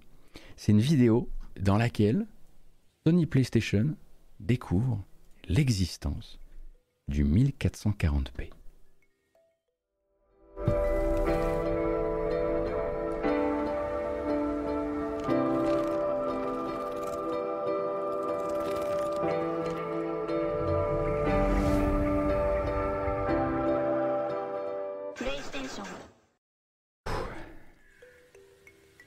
Pleuré, j'ai pleuré deux fois même. Ça y est, le déploiement donc de cette nouvelle version de l'OS de la PlayStation 5 qui jusqu'ici était en bêta implémente officiellement la possibilité pour la console de proposer un flux vidéo en 1440p. On n'est plus donc bloqué entre 1080p et 4K et on peut envoyer un flux vidéo 1440p qui derrière, si vous jouez en 4K, eh ben, vous fera un petit downscaling des familles, etc. etc. C'est le dernier, euh, donc euh, la, dernière mise à jour de la console qui euh, rajoute ça, en plus bien sûr donc de la possibilité de créer des listes de jeux dans votre bibliothèque, etc. etc. Ils en avaient déjà parlé de cette fonctionnalité. Après il faudra voir, j'ai pas encore essayé moi cette, cette nouvelle de, j'ai pas encore euh, passer ma console en, flux 1440. Euh, euh, mais voilà, c'était à prévoir. Et puis voilà, c'est tellement c'est tellement devenu une blague le fait que bah, déjà à l'époque de la PS4 Pro ils auraient peut-être pu aller vers là et ils ne l'ont pas fait que bah, forcément quand ils en font une vidéo derrière bah, ça fait un peu ça fait un peu rigoler donc voilà pour le nouvel OS de la PS5. Dans les autres petites news, parce que c'est les news que j'ai envie d'envoyer un petit peu, un petit peu plus vite. Est-ce qu'il y a des, est-ce qu'il y a des télé 1440p Non, mais des écrans de PC beaucoup, beaucoup, beaucoup. Moi, par exemple, je travaille en 1440p ici. Euh, donc Dontnod a signé avec un studio italien qui s'appelle Tiny Bulls Studio et qui donc euh, je ne connais pas leur euh, jeu précédent pour être tout à fait honnête avec vous, mais en l'occurrence euh, ça permet surtout à Dontnod de revenir annoncer encore une fois que l'activité d'édition du studio continue et va se maintenir et, se, prendre de l'ampleur avec les années. Pour l'instant c'est sur un projet dont on ne connaît pas le nom donc on va pas s'éterniser plus que ça. pour rester justement sur les belles découvertes de l'industrie, ben, si PlayStation euh, eh bien, euh, découvre le 1440p, eh bien, Xbox découvre euh, la manette Elite sous la barre des 150 balles avec une autre vidéo créée pour l'occasion. Et là, c'est pour la Xbox Elite Series 2 Core, vendue à 129,99$ avec une idée de génie. Et si on proposait la manette Elite, mais sans les 60 balles d'accessoires dont vous n'avez peut-être pas envie, et ça donne du coup ça.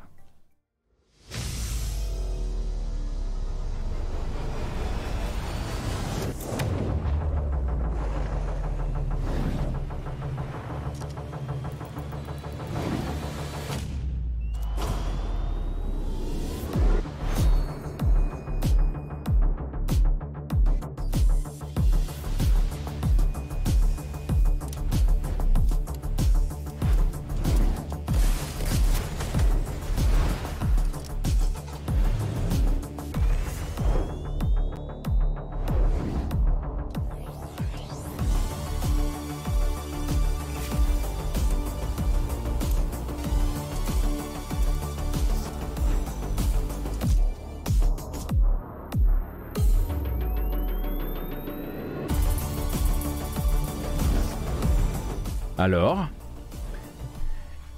N'êtes-vous pas entertainé par cette nouvelle manette Xbox Series, Xbox pardon, Wireless Controller Series 2 Core qui a eu l'excellente idée de dire ok attendez avant ça coûtait 180 balles et dedans il y avait une manette à 130 et 60 balles enfin non pardon oui à 130 et, 60 balles de, de trucs donc en fait, on va vous proposer peut-être de séparer les deux si jamais vous n'avez pas envie d'avoir les chapeaux, les petits euh, capuchons de stick, euh, les, petits, euh, les petites les modifications également, je crois, des gâchettes. Enfin bref, moi je me suis jamais intéressé à ces versions de manettes là.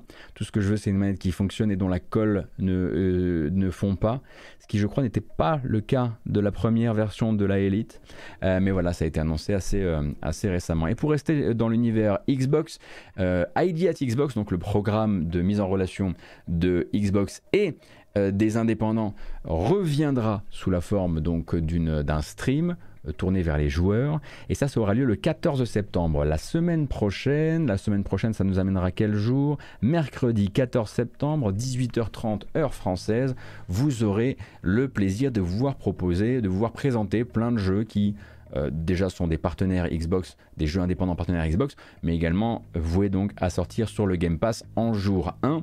Alors attention cependant, comme j'ai l'habitude de le dire, si ID at Xbox euh, organise un événement, il y a de grandes chances que ce soit un peu long. Hein, dans le sens où ce n'est pas une conférence, qu'on soit bien, qu'on soit bien clair là-dessus, euh, c'est c'est souvent des streams au long cours qui peuvent contenir des annonces ou des comebacks de jeux ou des discussions avec les développeurs d'un jeu qu'on connaît déjà, mais tout ça généralement rythmé plutôt en mode euh, et si on passait une soirée à discuter ensemble de l'univers Xbox?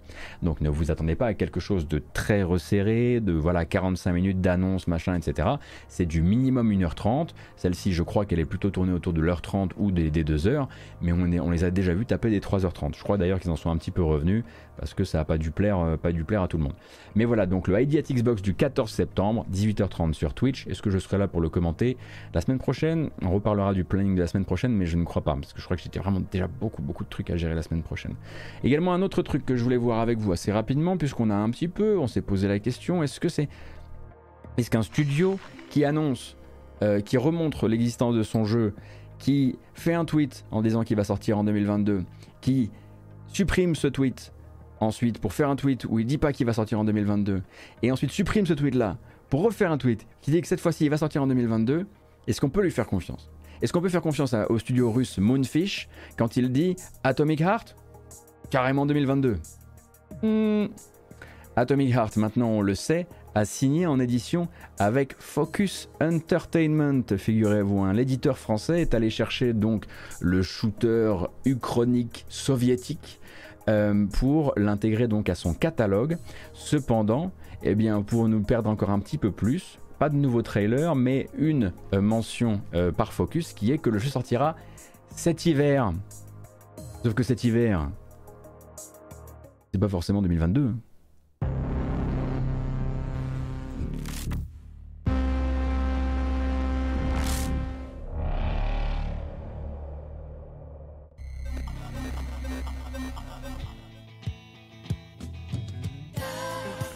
Bon, je vous réexplique pas, hein. euh, de toute façon ce trailer il est incroyablement long, etc., etc. Mais ça vient en tout cas confirmer un truc qu'on se disait l'autre jour durant notre matinale.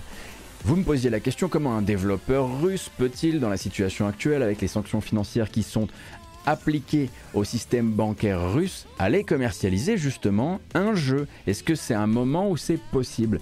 Et on parlait du fait que ce serait bien justement que Moonfish, s'ils veulent commercialiser leur jeu, eh bien trouve un partenaire d'édition qui vienne peut-être justement eh ben, venir répartir un petit peu, on va dire collecter l'argent d'un côté et puis peut-être ensuite le redistribuer par les biais sécurisés, par les bons biais sécurisés, euh, une entreprise donc qui a des accords bancaires. Et eh bien justement, Focus là bah, va venir aider Moonfish euh, sur ce plan. Euh, est-ce que Moonfish s'est déjà exprimé à propos de exprimé à propos de de tout ce qui se passe depuis mars en Ukraine? Je ne crois pas. Je crois que jusqu'ici, ils ont toujours été extrêmement discrets, à la différence d'autres développeurs russes qui ou cadres de, chez Wargaming, hein, ça vaut aussi, qui ont pris parfois position dans, un sens ou dans l'autre. Cette fois, je, cette fois, je pense qu'ils sont juste restés sur leur jeu. En tout cas, Atomic Heart, c'est attendu pour l'hiver désormais et pour la date exacte, il faudra attendre que Focus arrête de jouer sur les mots et nous dise un petit peu de quoi il retourne.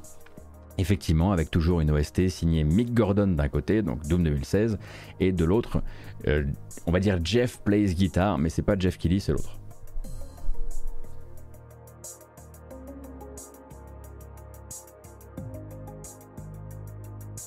Et oui, j'ai vu également cette news euh, qui disait que donc euh, Stalker 2, qui comme vous le savez euh, avait euh, donc euh, a retardé sa sortie et a dit que voilà maintenant il voulait juste le sortir quand il pourrait. Hein, notamment vu la situation, vu la situation autour d'eux et, et, vu l'endroit duquel il développe le jeu, à savoir l'Ukraine. eh bien, Stalker 2 a priori a justement commencé à rembourser ses précommandes, ce qui est de la suite logique du fait d'avoir décalé la sortie de son jeu d'abord à une date ultérieure, enfin d'abord dans l'année et ensuite à une date ultérieure non renseignable à, euh, ce moment-là quoi. Donc hop, tous les tous les précommandeurs vont manifestement être remboursés, ils ont reçu un email à ce propos et puis j'imagine que ça repartira dans l'autre sens, il y aura une deuxième euh, campagne, enfin une recampagne de préco euh, quand ça sera opportun.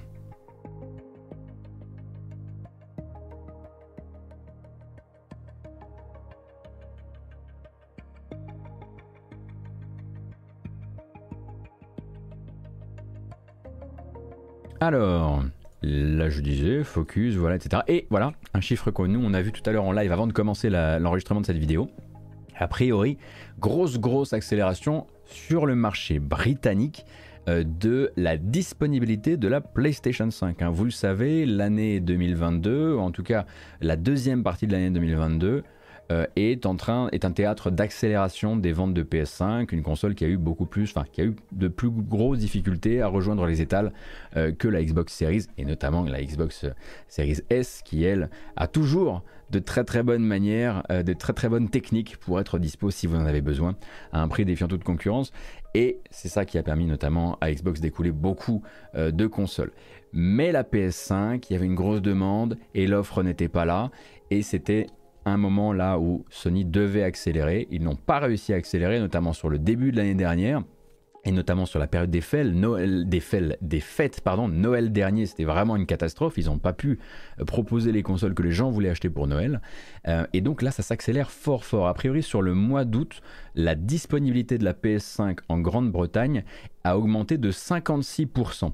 Ce qui a permis donc à la PS5 de venir rincer tellement de gens qui voulaient l'acheter et qu'elle est du coup, elle a monté, elle a pris, elle est partie telle une, telle fusée euh, et elle est devenue officiellement et pour l'instant bien sûr la console de jeux vidéo la plus vendue de l'année 2022 au Royaume-Uni devant la Switch.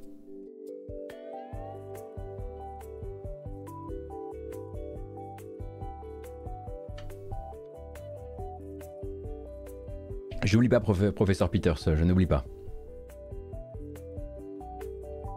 Et la toute dernière news que je voulais voir avec vous tient plus de la lecture que je vous recommanderais que de la news parce que j'estime que est-ce que c'est vraiment une actualité qui a sa place ici ou est-ce que c'est plus une sorte de voilà pour les curieux si ça vous intéresse je vous recommande un article du magazine The Intercept qui est donc écrit par Lee Feng et l'article s'appelle Labor Union Censored Report Criticizing euh, Microsoft, Microsoft's Military Contracts. Alors évidemment, si je vous le dis comme ça, c'est l'enfer, mais si je vous mets l'URL sur le chat, ça marche tout de suite beaucoup mieux. Et dans cet article donc de Lee Feng, on va découvrir comment Microsoft a très rapidement inversé la vapeur sur la question des syndicats et sur la question des syndicats dans les studios de jeux vidéo. Hein. Vous le savez, au début, la question du syndicat, Microsoft, ils voulaient pas en entendre parler. De manière générale, ils étaient là à dire bon, on sait pas ce que c'est, on sait pas ce que c'est. On a essayé effectivement d'écraser toute euh, prétention syndicale euh, durant euh, durant 20 ans, mais on sait pas ce que c'est vraiment. Ah, vous dites quoi? Des des syndicats chez Activision? Ah, il va falloir qu'on parle de ça, ce sujet-là. Oh non, on sujet. Vous êtes sûr? Vraiment sûr? Bon, d'accord. Et à partir de là, on avait vu justement Microsoft eh bien, signer une sorte de pacte de non-agression avec Code CWA, donc qui est, on va dire, le regroupement syndical qui assiste beaucoup de professionnels du jeu vidéo actuellement, dont les employés de la QA, de chez Raven et quelques autres comme chez Blizzard Albany, à justement se battre contre la répression syndicale euh, pratiquée encore par Activision. Et à ce moment-là, Microsoft avait dit, eh ben écoutez, nous, on a trouvé une solution, on est, allé discuter avec euh, Code CWA et on leur a dit, à partir du moment où les studios seront chez nous, on arrêtera les efforts anti-syndicaux, etc soyons alliés, vous et moi. Je fais un pas vers vous, je vous tends une main euh, amicale, et peut-être qu'un jour, euh, euh, voilà, cette discussion amicale aura de l'intérêt pour nous deux à la fois. Eh bien écoutez, le journaliste Li Feng n'a pas eu longtemps à chercher, mais à mon avis ça a dû être quand même un travail assez, assez délirant pour tomber sur des intérêts communs qu'auraient pu avoir euh, CWA et Microsoft. En l'occurrence ici, on parlerait de contrats de Microsoft, notamment, notamment dans l'armement. Et euh, on va dire que la société mère, enfin le syndicat... Euh, le syndicat mère ou père, comme vous voulez, de CWA, avait commandé il y a quelques mois une, étude, une enquête sur certaines pratiques de Microsoft et notamment ses liens avec d'autres industries comme l'industrie militaire et celle de l'armement. Et ensuite, on se retrouve quelques mois plus tard. Le truc a été commandé à une époque où CWA et Microsoft n'étaient pas particulièrement amis.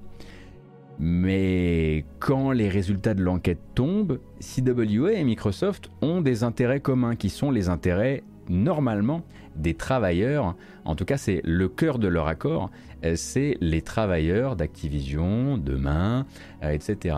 Et il semblerait donc, via cet article de Li Feng, euh, que ben, ce regroupement syndical ait décidé que ce n'était peut-être pas le bon moment pour publier ce rapport à propos des liens dans l'armement de Microsoft, parce que ça pourrait mettre en danger la relation entre le syndicat et Microsoft, et du coup mettre en danger la possibilité demain, après-demain, des employés de Microsoft, qu'ils viennent des studios historiques, euh, enfin de Xbox, des studios historiques, historiques des studios historiques ou des, studios qui appartiennent actuellement à Activision, euh, à eh bien, se regrouper en syndicat sans avoir à se battre contre leur euh, hiérarchie. Donc là, on est vraiment sur, c'est un petit, un petit instant un peu pont des espions, comme ça, où les intérêts de chacun font que pour protéger les travailleurs, ce syndicat a décidé de ne pas publier un rapport qui incrimine Microsoft dans ses rapports avec l'industrie de l'armement, ce qui est assez particulier, mais du coup ça en fait une lecture très intéressante, vous vous en doutez.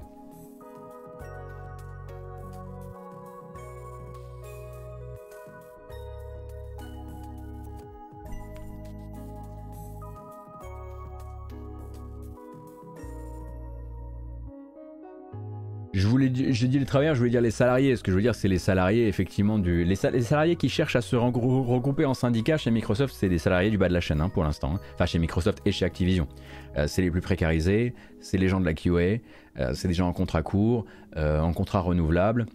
En contrat renouvelable, oui, mais seulement 11 mois par, par année. Donc pendant un mois, ne, nous appelle pas, c'est pas la peine, etc., etc. C'est de, ce, de cela dont on parle.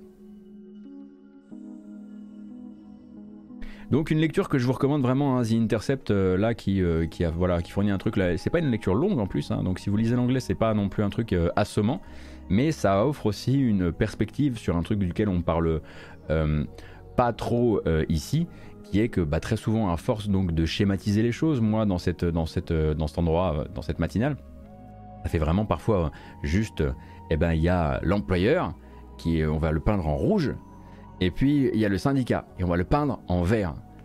Et c'est le type d'article qui va proposer donc de mettre des niveaux de gris à tout ça. Euh, et donc, euh, enfin j'aurais dû dire noir et blanc, ça aurait été plus simple. Euh, mais c'est cool aussi de lire ça de temps en temps pour, voir que voilà, la fin justifie les moyens dans ce cas précis est, a été appliquée bon, par le syndicat dans l'intérêt de ses syndiqués ou de ses futurs syndiqués.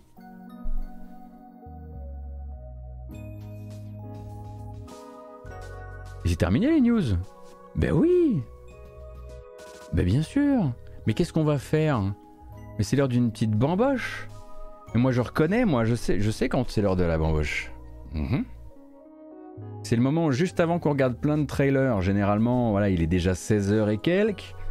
Et il euh, faut, faut se décoller la peau des os. D'habitude, c'est de l'électro très souvent, un peu de rock parfois, un peu de J-rock. Euh, cette fois-ci, ça va être un peu différent. En même temps, si j'avais pas appris ce matin que la BO était arrivée sur euh, Spotify, on n'en serait pas là. Alors vous êtes 1799, merci beaucoup à toutes et à tous. On se retrouve dans un petit morceau de musique.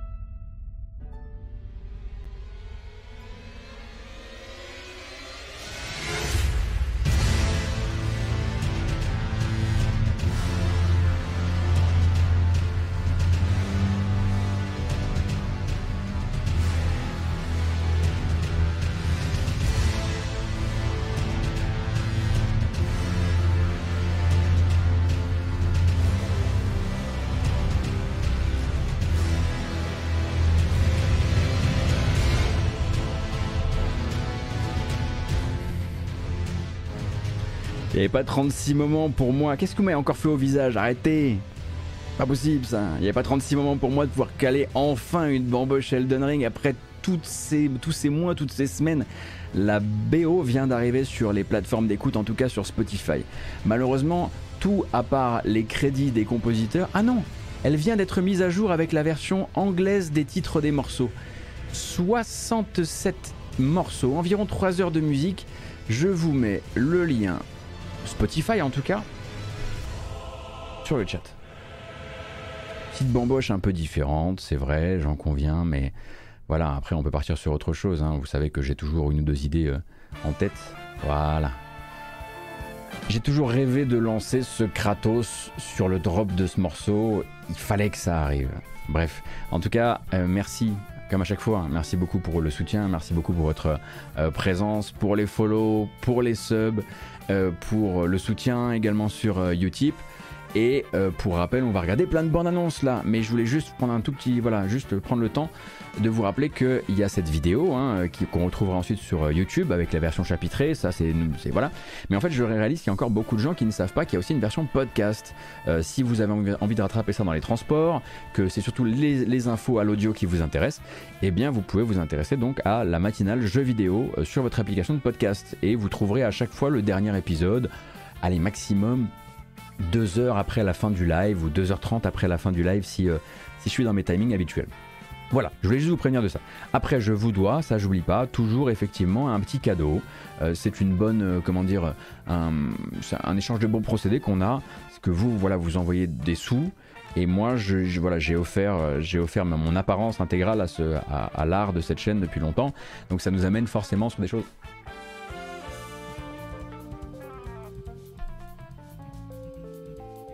particulière et parfois sportive. C'est dégueulasse.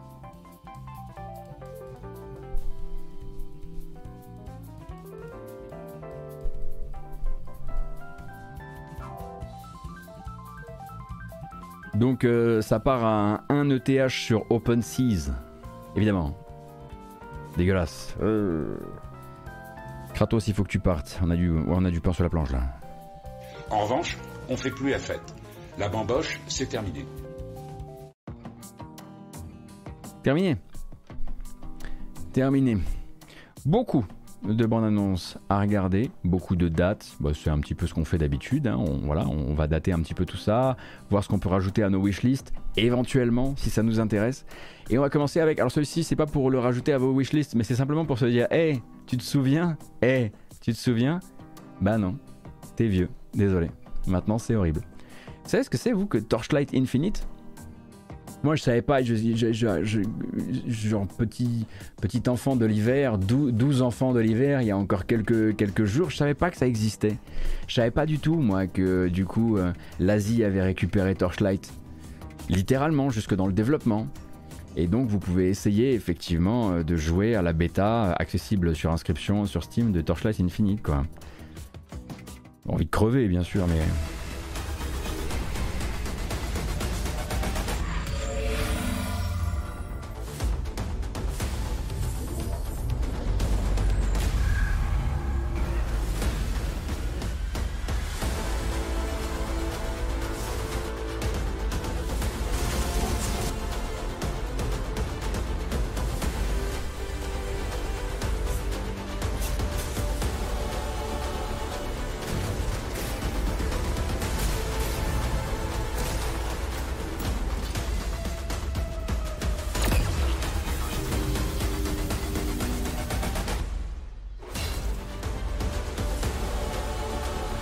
En tout cas, moi, je sens bien l'héritage de Diablo 2 dans Torchlight.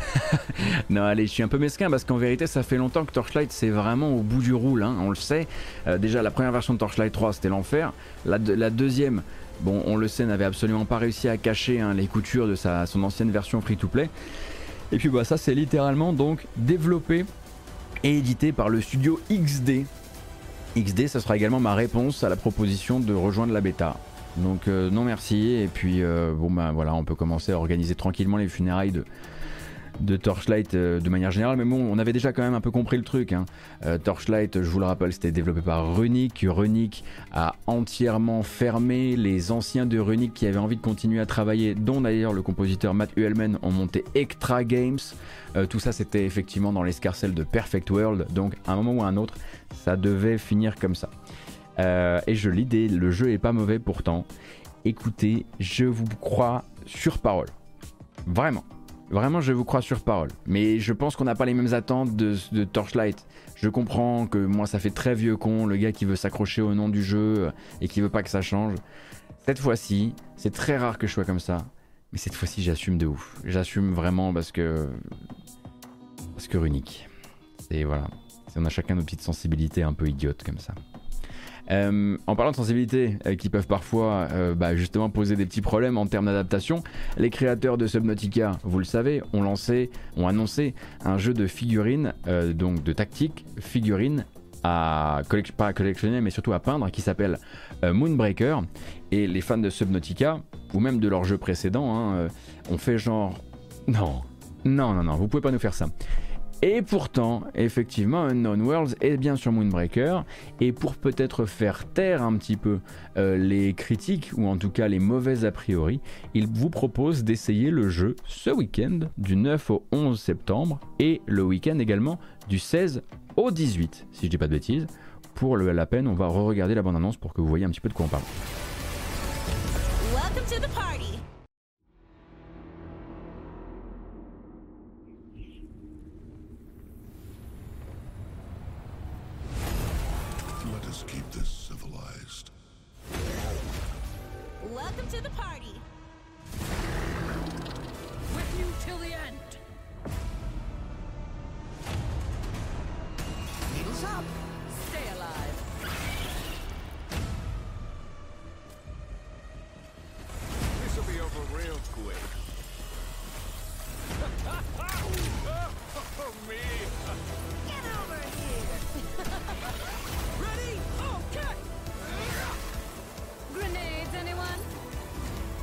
Donc si vous avez envie de tester ça ce week-end, vous pouvez vous inscrire pour peut-être avoir un email qui vous confirmera votre, votre acceptation dans le programme de bêta, en tout cas pour ce week-end.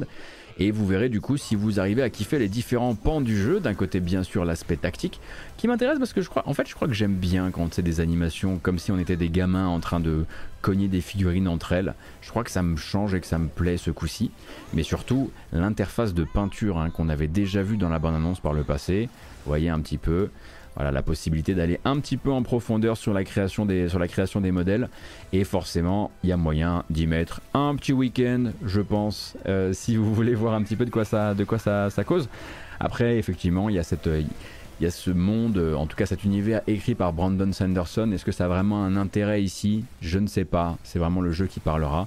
Mais on comprend que les fans de Subnautica qui espéraient peut-être du rab euh, soient un peu déroutés ou peut-être autre chose. Mais si vous espériez du rab, ah bah du rab, clairement, Below Zero s'en est. Et c'est pas plus que ça.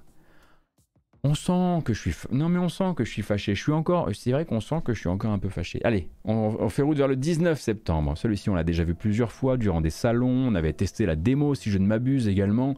On avait dit ça, quand ce sera daté, il y a moyen qu'on le, qu'on le garde de côté. There is no light c'est dit, hey Pas trop de jeux indés en septembre. Alors je sors le 19, c'est pas grave.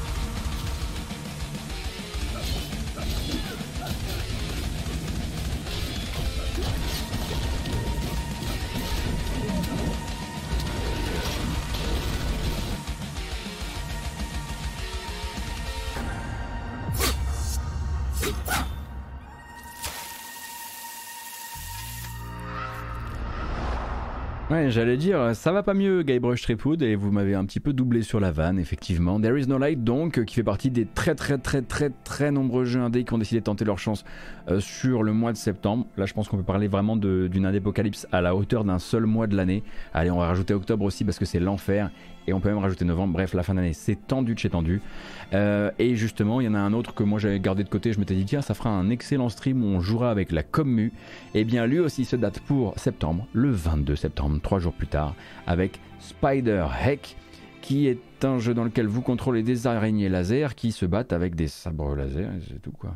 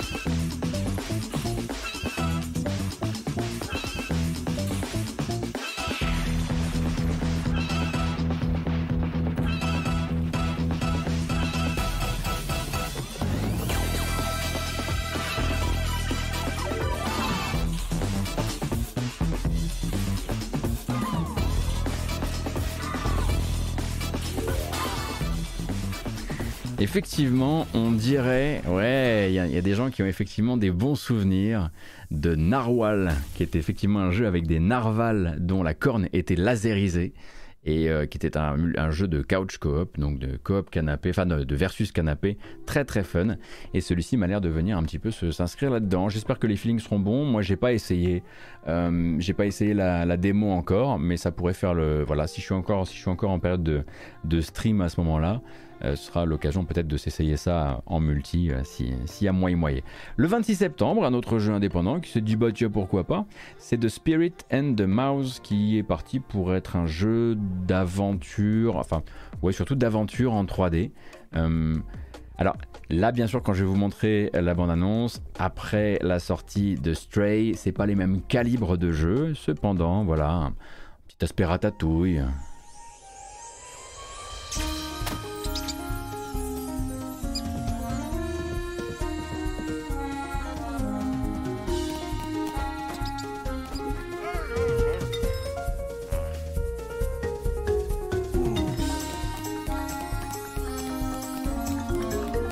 Alors je tiens à dire que la bande-annonce, elle a quand même un certain nombre de mois, hein, si vous posiez la question d'un point de vue de l'optimisation.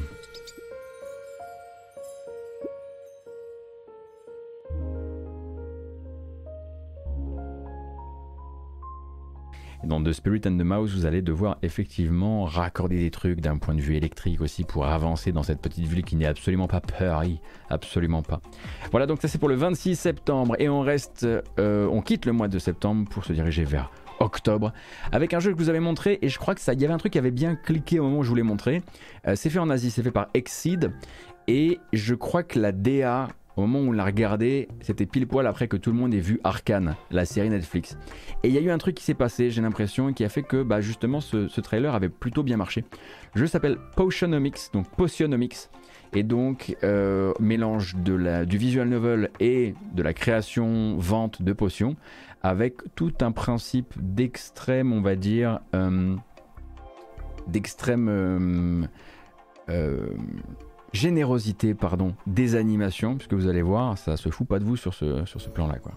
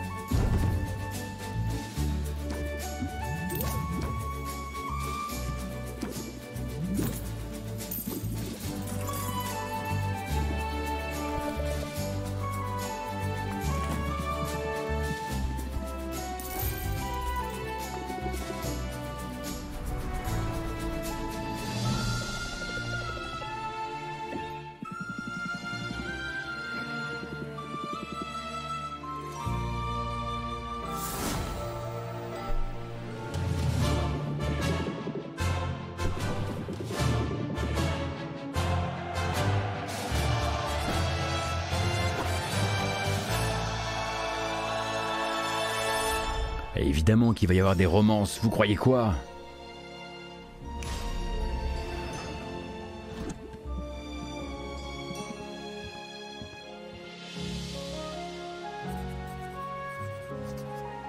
Donc c'est Voracious Games qui développe et Exceed, euh, qui et Marvelous d'ailleurs hein, qui s'en occupe. Alors Voracious Games, ils sont d'où? Je me demande vraiment d'où d'où est développé ce jeu. C'est difficile d'avoir des infos vite là. Indie game, machin, machin, machin. J'arrive pas à voir où est-ce qu'ils sont basés. Ça m'embête. Mais tant pis. Pendant que je cherche où est basé Voracious Games qui fait Potionomics qui sortira le 17 octobre, on fonce vers le 26 octobre avec un... Bon, c'est le, titre probablement le plus long de, de la fin d'année. Stranger of Paradise Final Fantasy Origin Wanderer of the Rift. Troisième DLC si je dis pas de bêtises, qui vient d'être annoncé. Un peu de chaos, un peu de rap de chaos, évidemment qu'on le prend. I promise you. I won't forget.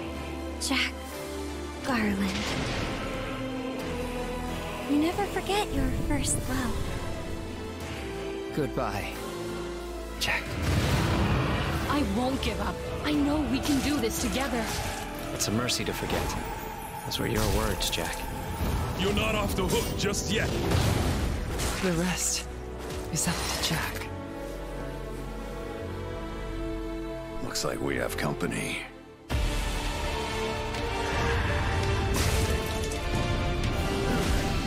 I look forward to doing this again in 2000 years. Ciao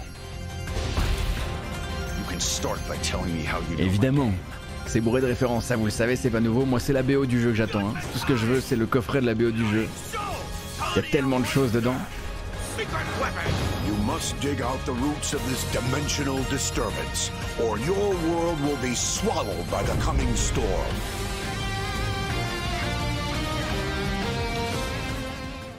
Ah bah ça c'est sûr, hein, Stranger of Paradise, euh, voilà, c'est un Final Fantasy par la team Ninja qui en plus a joué vraiment le côté genre euh, est-ce qu'on va, est va, rester va réussir à rester suffisamment sérieux pour que les gens trouvent que c'est tout. Enfin je sais, on sait pas exactement si les gens étaient sérieux dans le studio, dans l'écriture ou pas, mais un ovni, véritablement un ovni. Est-ce que c'est agréable manette en main? C'est un peu à l'ancienne, mais euh, ça, reste, ça, reste la, ça reste la Team Ninja et il y a quelques trucs assez cool à réaliser au niveau du, du système de combat.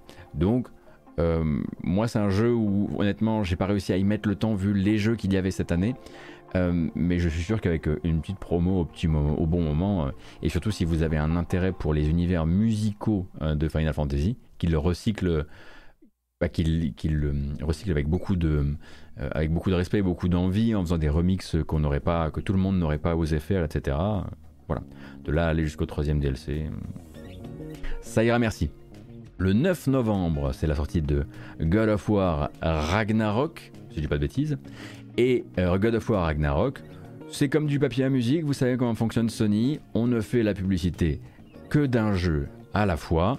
Le dernier jeu à vendre ayant étant arrivé sur les étals, c'est assez normal qu'on voit beaucoup plus maintenant de gameplay de God of War avec un first look qui nous vient de chez Game Informer, je crois, et donc c'est à Svartalfheim. Bah, c'est toujours en Alsace, quoi. Euh, mais c'était un royaume qu'on ne pouvait pas visiter dans le précédent. Donc ça, c'est assez nouveau, normalement. In God of War 2018, we traversed Midgard and its massive Lake of the Nine, Alfheim, home to light and dark elves, Helheim, the underworld, alongside Jotunheim, the land of giants, and even Niflheim and Muspelheim, which pushed players' skills to the limit with combat trials.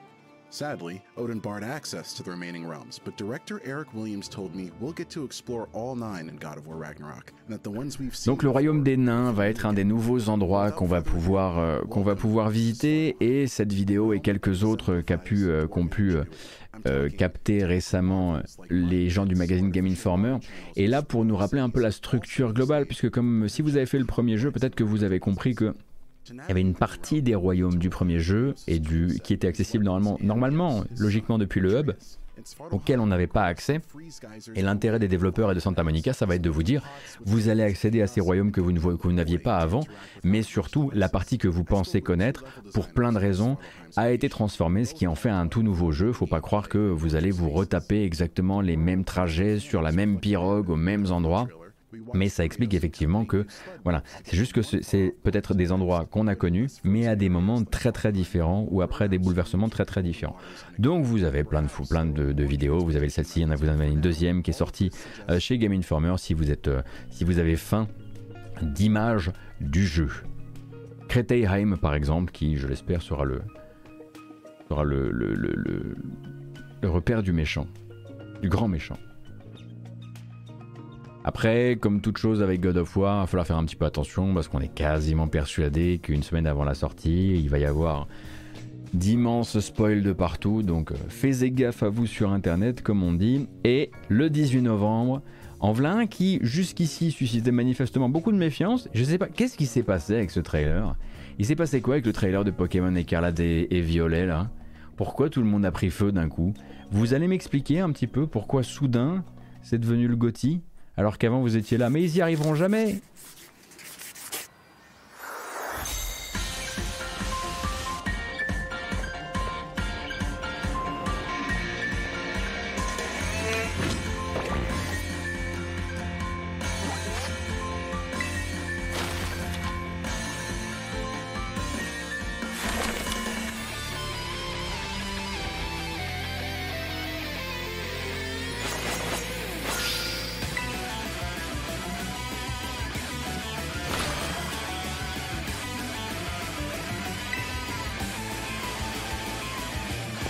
Alors, vous allez faire la découverte effectivement de la Team Star, hein, les rivaux, euh, qui se baladent sur un genre de char disco ou, enfin, effectivement, qui fait très Mad Max Fury Road, hein, on va pas se mentir, vraiment un char musical avec des enceintes dessus.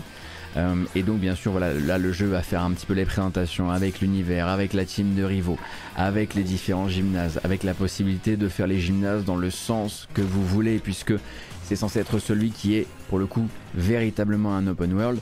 Évidemment, une, refaire connaissance aussi avec la dette technique que l'on connaît pour la série. Et grosso modo, voilà. Et puis, une de bestioles, au passage, hein, une de nouvelles bestioles. Euh, que je ne vous ferai pas l'affront d'essayer de vous, de vous définir, ni par leur type, ni par quoi que ce soit d'autre. Mais vous avez donc cette dernière bande-annonce qui s'appelle Votre Histoire, que vous trouverez bah, sur la page YouTube de Nintendo France pour avoir la version française.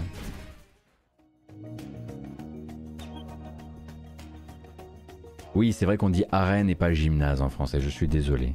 Je suis suffisamment peu connaisseur de la série pour euh, que euh, voilà. Euh, on va pas regarder la bande-annonce, mais je ne sais pas si vous vous rappelez qu'il y a une suite à Gungrave qui sort, qui s'appelle Gungrave Gore, et qui arrivera donc le 22 novembre. Qui a l'air d'être vraiment du TPS bas du front, enfin du TPS beat'em up bas du front, très à l'ancienne, genre vraiment 2000, 2009 quoi. Le truc avec Moguri, exactement, le truc avec le, Evil Moguri. Et eh bien sachez simplement qu'ils ont réussi à sécuriser une présence dans le Game Pass en jour 1. Voilà. Donc si vous étiez curieuse ou curieux du jeu et qu'il y avait un côté un peu morbide dans la curiosité, et que vous avez un Game Pass, et hop, le fameux, euh, le, fameux jeu parfait pour ce genre de, pour ce genre de, de, service. Euh, en novembre, ce sera la sortie de quelque chose d'assez historique dans le monde du MMO, ou en tout cas dans le monde du MMO islandais, avec EVE Online, EVE Online qui est une longévité qui doit frôler les 20 ans, je crois, et qui s'est dit, là quand même, ça serait bien euh, de faire revenir peut-être un peu les gens, et si pour la toute première fois, toute, toute, toute première fois de notre histoire, on faisait une extension scénaristique. Chose qu'on n'a jamais fait. Ce qui nous donne donc Uprising et surtout ce nous donne une excuse de regarder une minute de trailer dans l'espace en CG.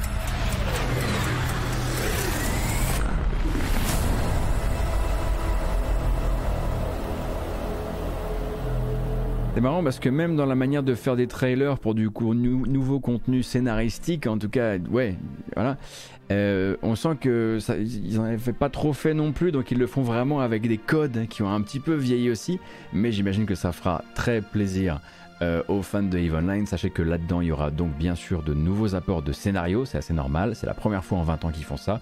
Mais en plus de ça, donc euh, des nouveaux systèmes de jeu, une refonte visuelle qui a priori serait en cours, visuelle et sonore, pardon. Euh, on a également donc un système de ligne de front maintenant dans les affrontements qui a priori devrait justement comment dire, régir un peu ce principe de uprising qui, est le, le titre du DLC. Et sans transition aucune, on va regarder un trailer du jeu Les Moumines aucune transition. Sinon que si, euh, c'est parce que Raw Fury a annoncé qu'ils allaient l'éditer.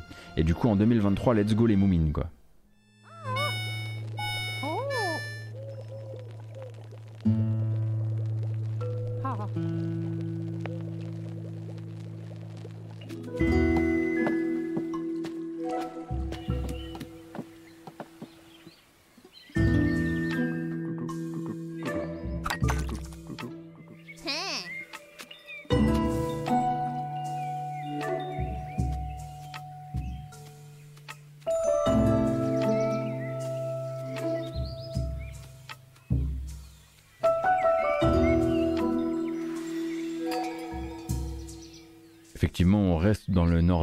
Avec les Moumines. Alors pour rappel également dans la BO il y aura du Sigur Rós et ce de manière licenciée puisque les développeurs ont contacté Sigur Rós. Et Sigur Rós a accepté de leur filer des bribes de morceaux qui vont être un petit peu retapés, uniquement des morceaux tirés de l'album, appelons-le parenthèse parenthèse, bref vous voyez exactement duquel euh, je parle. Et c'est très rigolo parce que pendant qu'on regardait la bande annonce je lisais le commentaire de Golgoth et moi j'étais dans les Moumines et je lisais tant que le mal profond qui a germé dans le jeu ne sera pas résolu. et je pensais qu'il parlait des moumines. En fait, il parlait de EVE Online et des systèmes de jeu. et moi, je me suis dit, waouh, le mec est extrêmement sérieux à propos des moumines. 2023, ce sera également la sortie du nouveau, nouveau, nouveau jeu de Free Lives. Free Lives que vous connaissez comme les créateurs de Broforce, des gros gros copains donc de Devolver. En ce moment, ils sont sur Angerfoot hein, aussi, le jeu où vous mettez des grands chassés, des grands coups de taloche, euh, de pied en l'occurrence. Et eh bien, ils sont également sur Stick It to the Stickman, qui n'a rien à voir avec Stick It to the Man d'ailleurs. Euh, parce que c'est un autre jeu qui s'appelle comme ça. Et donc c'est attendu pour l'an prochain sur PC, et c'est vrai qu'ils font Terranil aussi, beaucoup de gens chez Free Lives, hein. euh, et bah voilà, euh, ça devrait vous rappeler une certaine vidéo de l'âge d'or de l'internet quand nous étions encore jeunes et chevelus. We're looking for hands-on management type industry rock stars hungry to disrupt the dominant paradigms of intra-office upward mobility. Are you a team player? Ready to join our success oriented thought leaders in open collaboration? Do you thrive in a fast paced marketplace of crunch culture, kick flip, non lateral skill sets with a growth experienced mindset? Are you driven to unlock your potential, initiating deep dives into crypto synergistic discommunication? You're fired. Are you a corporate veteran with years of experience making your voice heard in the social media sphere? Willing to work in undisclosed, unpaid, uncredited entry level positions from now throughout the universe in perpetuity until your very last breath?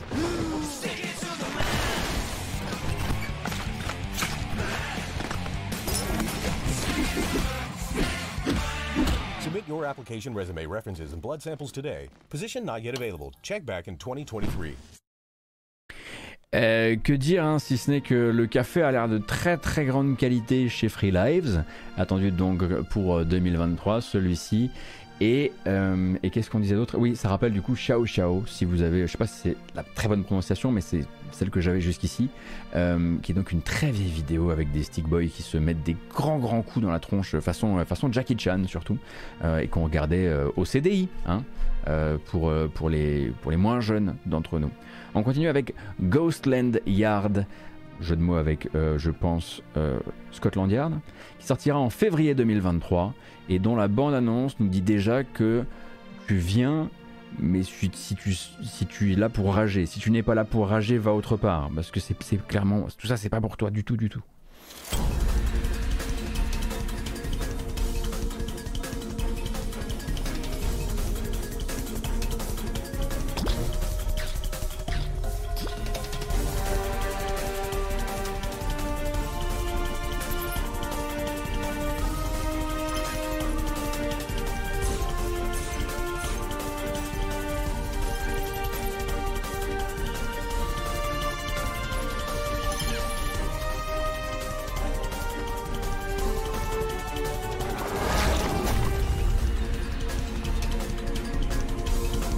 Ghostlandia, du coup, imprévu pour février 2023. Donc là, vous avez bien sûr toutes vos références qui vous reviennent de The End Disney à Céleste, évidemment. Et, euh, et voilà, voilà pour celui-ci. Qu'est-ce qui me reste là? Une vidéo d'annonce. Je sais même pas ce qu'il y a dedans. Se trouve, il y a juste un logo.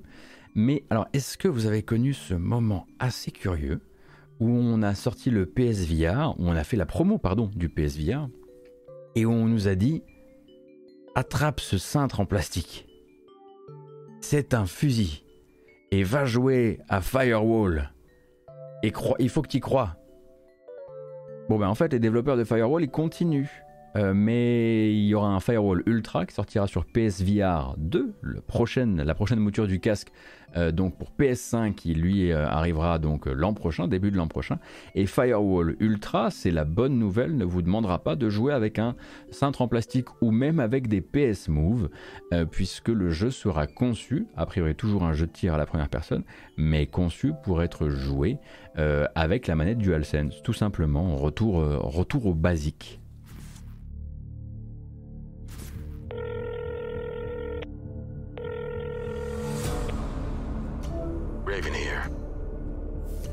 Be a contractor? According to your reputation, you have the right skills for the job. If you're interested, the risk is high, but so is the reward.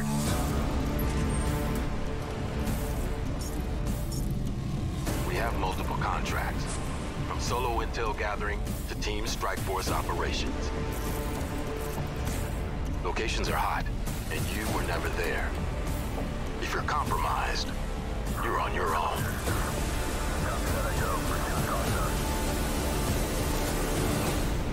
Are you ready?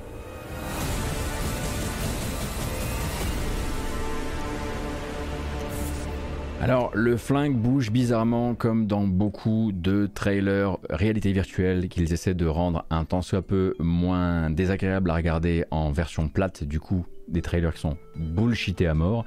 Euh, on attendra donc de les tester dans le casque, ce euh, Firewall, comment il s'appelle déjà? Firewall Ultra. Donc certainement l'un de ces jeux à attendre pour le lancement du PSVR 2 euh, l'an prochain. Voilà, voilà. Donc là, moi, j'ai terminé sur tout ce qui est news, enfin sur tout ce qui est trailer, etc. Mais je, je voulais quand même vous prévenir d'un ou deux trucs. Je le rappelle donc, effectivement, ce soir, 22h heure française, sur votre internet, on a Disney Disney Marvel, Disney Star Wars, Disney Fox Alliance, etc., qui va présenter des jeux, qui va présenter, qui va faire un update sur plein de jeux de son catalogue et donc de, contrats qu'ils ont avec euh, des éditeurs, euh, des éditeurs tiers, avec des développeurs, etc., etc. Et demain soir, à 21h, heure française, ce sera Ubisoft qui fera son Ubi Forward. Je ne commenterai en live ni l'un ni l'autre. C'est pas par inimitié particulière, c'est juste parce que je serai pas là. Voilà, tout simplement. Donc on débriefera ensemble tout ça lundi matin. Euh non. Lundi après-midi, lundi 14h bien sûr. Lundi 14h. Dans l'intervalle, qu'est-ce que je peux vous rappeler d'important à retenir? Euh, on a fait une émission euh, sur Arte euh, qui s'appelle Jour de Play mercredi soir avec, avec Mister Helmut, donc développeur français qui a été passionnant de chez passionnant et je vous recommande, si vous n'avez pas le temps de regarder toute l'émission, je vous recommande même pas de regarder ma partie sur la consolidation dans le jeu vidéo, je vous recommande de regarder la partie où Thomas parle de son travail, Thomas donc développeur, enfin boss du studio qui a développé notamment Scourgebringer et avant ça Neurovoider, euh, donc studio français. Donc ça, je ne peux que vraiment vous le recommander. Euh, et à part ça, si vous n'avez pas le temps de regarder des émissions, si vous avez déjà un peu consommé tout ce que vous aviez de temps de cerveau, mais qu'il vous faut quand même un petit son pour euh, voilà accompagner la fin de semaine, euh, forcément la BO d'Elden Ring, comme vous le savez, elle est sortie donc sur les plateformes d'écoute ou en tout cas déjà sur Spotify. Elle devrait être en route vers les autres. Ça fait très longtemps qu'on l'attend, donc c'est très très cool de la voir sortir. Mais surtout, si vous voulez quelque chose d'un petit peu plus énergique, eh ben on a ça. Attention à la lumière blanche. Oh là là, ça va vous faire trop de mal voilà, on a Horizon Chase 2 qui est sorti et Horizon Chase 2, donc sorti sur Apple Arcade, ça veut dire que Barry Leach, compositeur sur Horizon Chase, pardon, premier du nom, ainsi que sur Top Gear avant ça, eh bien a sorti une nouvelle BO. Et si vous avez besoin effectivement que ça accélère un petit peu, si vous allez faire du sport ce week-end ou ce genre de choses, je pense que c'est le genre de son qui pourrait tout à fait vous plaire. Attendez, je vais voir s'il y a moyen de vous sortir un petit son vite fait d'Horizon Chase 2 là. Euh, via Spotty, est-ce qu'il y est déjà? Pas encore, mais c'est pas grave, on peut faire ça par exemple. Euh, moi j'aime beaucoup Stem par exemple.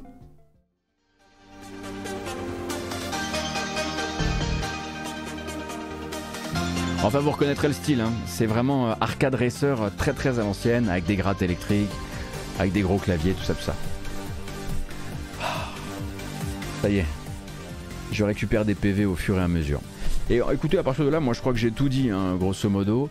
Euh, je vous donne rendez-vous du coup euh, ben, lundi en ce qui me concerne pour faire le tour de l'actualité de tout ce qui s'est raconté chez Disney, chez Ubisoft et autour durant le week-end, mais aussi faire un point sur les sorties de la semaine prochaine qui sont très nombreuses. Donc ça, ça aura lieu à 14h sur cette chaîne pour, pour évidemment se, voilà, checker un petit peu comment vous allez, comment vous avez survécu à ce week-end, tout ça, tout ça. Euh, est-ce que mon live sera retransmis sur Arte Twitch Non. Non, mes lives ne sont pas retransmis sur Arte Twitch. J'ai probablement pas, pas, compris la question. Mais c'est pas grave. C'est terminé. C'est terminé les bêtises. Je vous donne rendez-vous, comme je le disais lundi. Prenez grand soin de vous. Euh, merci beaucoup pour les subs, merci beaucoup pour les follow, merci euh, aux gens qui ont décidé de euh, voilà, revenir après une première expérience qui s'est pas trop mal passée. Merci au passage sur Utip aussi évidemment. Et, et je crois que j'ai tout dit. Excellent week-end, prenez grand soin de vous, jouez bien, c'est pas ce qui manque les jeux actuellement. Et à mon avis, la prochaine fois qu'on se voit, je crois que j'aurais acheté le, le Steam Deck. Hein.